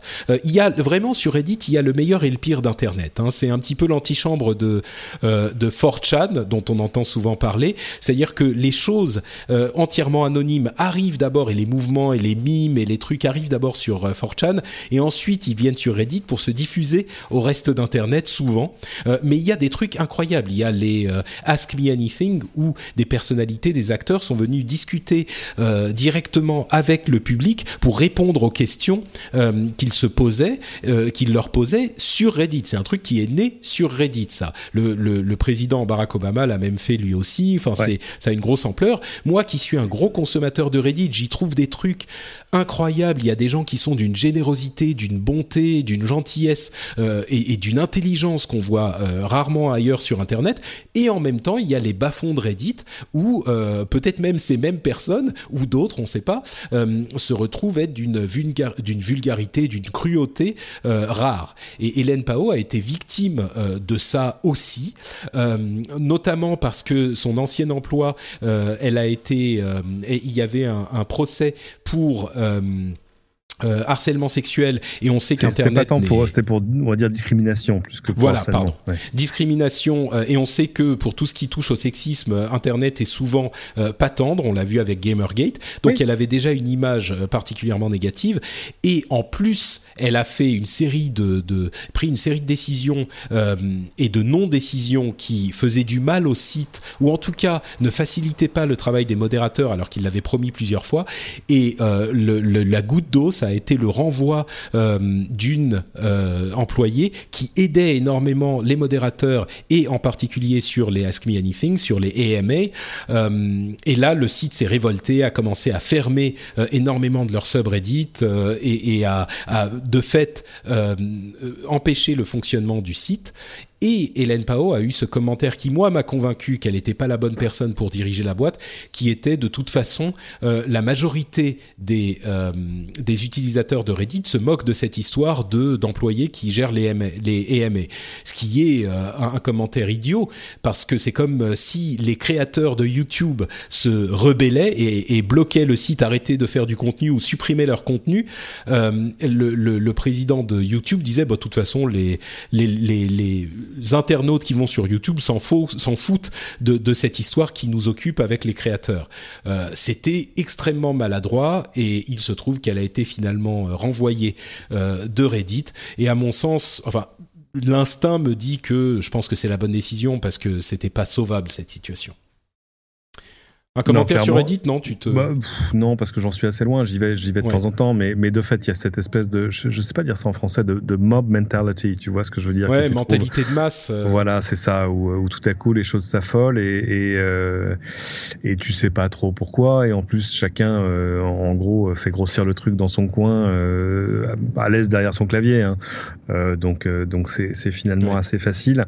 Et et à un moment, moi, là là où je la comprends, c'est que c'est le genre de site où à un moment le comment dire la gouvernance du site commence à t'échapper. C'est-à-dire que alors ah mais de toute façon elle n'a pas la gouvernance du site. C'est un site qui est tellement c'est comme Wikipédia. Il repose tellement sur le travail des modérateurs euh, et en plus le problème évidemment vient au moment où il faut monétiser le site parce que c'est un site qui a un trafic énorme qui ne fait pas d'argent et elle a eu la lourde tâche de commencer à monétiser et le problème c'est qu'il faut enfin on, marche sur des œufs. La, la communauté fait ce site et peut le défaire euh, très rapidement. Ouais, très clairement. Donc, euh, je vois, je vois pas vraiment comment ça pouvait finir autrement. En, gros, c'est une espèce de truc ingouvernable parce que si tu te mets à dos euh, les modérateurs et puis les utilisateurs du site, euh, tout à coup, tu peux plus rien faire. C'est-à-dire que c'est très dur de pas casser le jouet, quoi. Donc, c'est très compliqué, ouais. On, l'avait vu, euh, on l'avait vu avec Dig notamment pour les anciens qui s'en souviennent. Euh, il y avait eu une nouvelle version du site Dig qui fonctionnait à peu près sur le même principe. Et en, quelques mois, la communauté entière s'est déportée sur Reddit justement. Entre parenthèses, il y a des d'autres sites comme Vote, VOAT qui sont en train de faire de la drague à la communauté de Reddit pour dire allez, euh, venez chez nous, Reddit, c'est fini. Euh, ils sont, bon, on va voir ce que ça donnera. Mais euh, je pense que c'était intéressant d'en parler et de l'expliquer parce que même si en France ça fait pas beaucoup de bruit, c'est vraiment l'un des sites qui fait tourner Internet aujourd'hui. Il y a énormément de choses qui viennent de Reddit, même si vous ne le savez pas. la moitié des images marrantes que vous voyez sur Internet, ça vient de Reddit, ça vient de cette communauté. Donc c'est un site qui a une, une importance énorme sur le net, mais qui, qui marche. C'est vraiment les early adopters de ce genre de choses, quoi. Non, très nettement. Euh, un, autre truc qui a fait beaucoup de, de, de, bruit, c'est euh, Hacking Team. Et comme euh, d'habitude, on est à combien? Plus de deux heures sur l'émission. Donc, ah. comme toujours avec Cédric. non, c'est pas vrai. On a ah, fait beaucoup ces derniers temps. Hacking Team, qui est en fait la manière dont je l'expliquerai, c'est qu'il y a dans le monde des hackers les black hat hackers, qui sont les méchants qui vont aller euh, s'introduire dans les systèmes pour faire du chantage ou faire des activités illicites, et les white hat hackers, qui vont faire de la recherche en fait en sécurité informatique pour euh, euh, en informer les les tenants, les, gens qui tiennent ce type de de, de, bah, logiciels ou de systèmes euh, pour améliorer finalement la sécurité informatique. Et Hacking Team, c'était euh, une société qui était une société euh, qui se présentait comme une société de euh, disons, euh, comment dire, respectable, mais qui en fait était une société de black hat euh, qui allait mhm. exploiter les failles informatiques et qui allait les vendre à différents pays euh, différentes organisations, parfois euh, pour le moins euh, non respectables elles non plus, et qui s'est fait hacker et, très bien hacker et qui ont révélé des informations assez scandaleuses sur leurs clients, notamment qui parmi lesquels figurent bah, des pays comme on sait pas le, le, le Soudan, l'Italie, le Mexique, enfin plein plein plein de sociétés etc. et on n'a pas fini d'en entendre parler, je pense.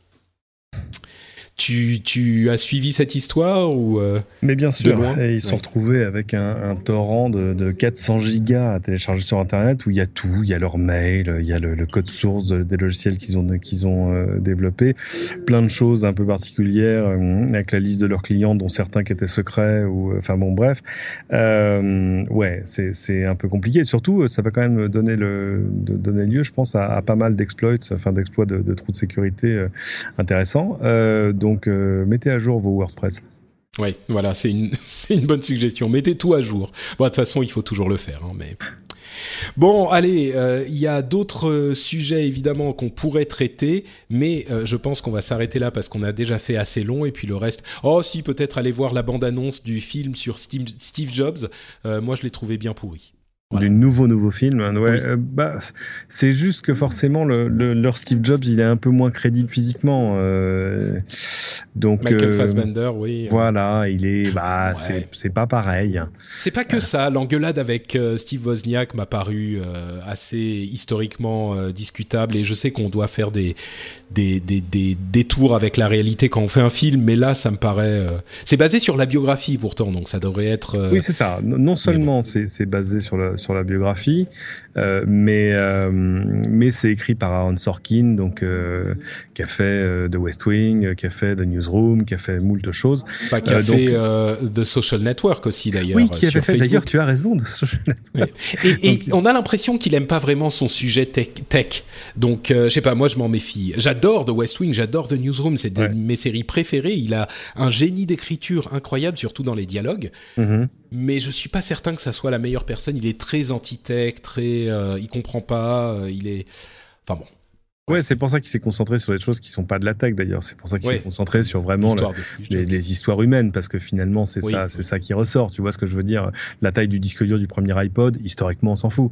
Euh, c'est sûr, c'est sûr. mais, mais ce que je veux dire, c'est que même humainement, ce, qu'on, ce que j'ai ce, ce dont j'ai l'impression avec cette bande annonce, j'ai pas l'impression qu'il soit vraiment euh, qu'il soit vraiment euh, tombé en plein dans le mille quoi. D'ailleurs entre parenthèses la biographie de euh, Isaacson a mhm. été euh, à demi mot reniée par les les, les pontes d'Apple que ce soit Tim Cook ou Johnny Ive ou d'autres qui ne retrouvaient pas selon eux le Steve Jobs qu'ils connaissaient dans cette biographie. Bon en même temps ils ont beau jeu de le dire parce que c'est sûr que la biographie est pas est pas toujours reluisante pas retrouver la télé dont on parle dans le bouquin. Hein, oui, non, c'est sûr, c'est sûr.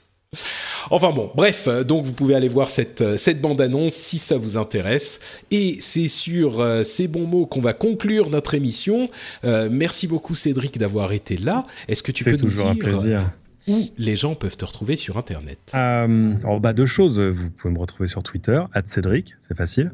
Et puis, euh, si vous voulez retrouver tiens, tous, les, tous les meilleurs plein écran de la saison, euh, qu'on a terminé par cette espèce de, de hors-série avec Sergey Brin où il nous parle du sens de la vie, euh, vous pouvez aller sur la, le plus simple, hein, c'est encore d'aller sur la page Facebook de plein écran. Vous allez sur Facebook, vous tapez LCI plein écran, vous allez trouver ça facilement, vous aurez tous les replays et c'est gratuit. Euh, profitez-en. Et euh, et puis voilà, et puis on va voir ce qu'on fait la saison prochaine.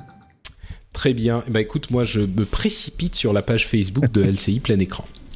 Euh, merci également à Thomas Cusso, donc qui est le rédacteur en chef de Gamecult, d'avoir été euh, présent euh, dans l'émission. je l'ai pas dit pendant qu'il était là, mais Gamecult est vraiment un des médias de jeux vidéo que, que j'admire beaucoup. ils sont souvent un petit peu cyniques, souvent un petit peu un petit peu durs, mais ils ont une certaine intégrité. Et moi, comme je le disais avant même que je le rencontre, Thomas, j'admirais beaucoup le, le site et j'étais soutien de ce site-là depuis un bon moment. Donc euh, ça m'a vraiment fait plaisir qu'il puisse euh, venir nous expliquer sa démarche dans l'émission, même si on a eu des, petits soucis euh, de son de son côté. Et, voilà, donc c'était vraiment un, bon moment pour moi de l'avoir avec nous. donc merci à lui. Vous pouvez retrouver son travail sur gamecult.com et je sais plus quel est son Twitter. je vais le retrouver tout de suite. C'est Yukish GK parce que son surnom euh, et japonisant, c'est Yukishiro. Donc Yukish GK, c'est euh, son nom sur Twitter. Pour ma part, c'est Note Patrick, euh, Patrick sur euh, Twitter. Vous pouvez aussi retrouver l'émission évidemment sur euh, frenchspin.fr et vous pouvez, comme je le disais, aller écouter l'épisode précédent qui était le hors-série hygiène informatique. Vraiment, je vous le recommande. je pense que c'est quelque chose d'important, une chose à laquelle il faut faire attention. vous pouvez aussi retrouver le rendez-vous jeu où on parle de jeux vidéo. C'est un petit peu le rendez-vous tech pour euh, le, jeu vidéo, tout simplement. Et euh, on parlera de Iwata dans l'épisode de la semaine prochaine. On a une alternance entre euh, le le rendez-vous tech et le rendez-vous jeu. Donc, si vous êtes abonné aux deux, ça vous fait un épisode par semaine à, découvrir. Et euh, on a sur le précédent, euh, avec des amis du podcast ZQSD, euh, comme je le disais, j'essaye de naviguer dans les sphères de, de gens que j'aime bien. donc, ZQSD qui est un petit peu associé à JV Le Mag aussi. donc, on parlait de Batman Arkham Knight notamment, et pour découvrir si il nous a plu ou pas, on a toutes les news, hein, mais aussi celui-là. Euh, si vous êtes euh, hésitant sur ce jeu-là, vous pouvez aller écouter le dernier rendez-vous jeu qui est disponible sur FrenchSpin.fr. Entre parenthèses, je vais vous spoiler la réponse. C'est pour moi mon jeu de l'année, je pense en tout cas jusqu'à maintenant. Donc vous pouvez y aller, sauf sur PC où il n'est pas disponible pour diverses raisons que vous découvrirez dans le rendez-vous jeu. Non, sur PlayStation 4 et Xbox, il marche très bien. Euh, donc voilà, tout ça, c'est sur FrenchSpin.fr. Oui, moi aussi. Oula, Mirror's Edge. J'ai acheté ma, Xbox One entre parenthèses pour euh, Tomb Raider et je l'ai acheté euh, pour pouvoir faire Master Chief Collection là avant que le Halo 5 ne sorte. Exact. Donc ça sera mon programme de août. Euh, voilà, merci à vous tous d'avoir été présents pour l'émission. Euh, merci encore une fois, je vais pas en faire des tonnes, mais à tous ceux qui soutiennent le rendez-vous tech financièrement. On a beaucoup parlé de ce sujet aujourd'hui euh, et sachez que même si on en parle beaucoup, que si vous ne pouvez pas, si vous ne voulez pas soutenir l'émission, il n'y a aucun souci. Moi, je suis heureux de vous avoir comme éditeur. évidemment, si vous voulez le faire, vous savez où c'est, c'est sur patreon.com/slash rdvtech. Et moi, ça me fait, vous le savez, chaud au cœur et je, crois en l'univers quand je vois les gens qui me soutiennent. Donc merci à vous tous et on se retrouve pour un nouvel épisode avec le retour enfin de Jeff dans deux semaines. Ciao à tous.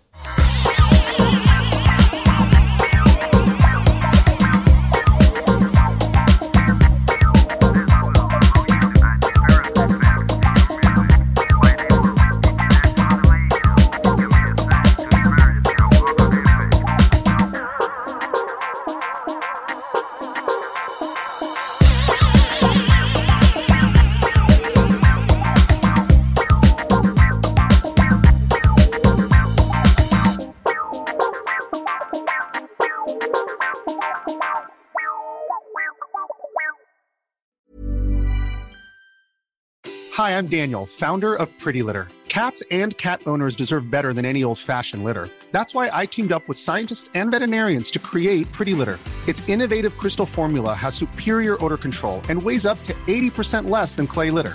Pretty Litter even monitors health by changing colors to help detect early signs of potential illness. It's the world's smartest kitty litter. Go to prettylitter.com and use code ACAST for 20% off your first order and a free cat toy. Terms and conditions apply. See site for details.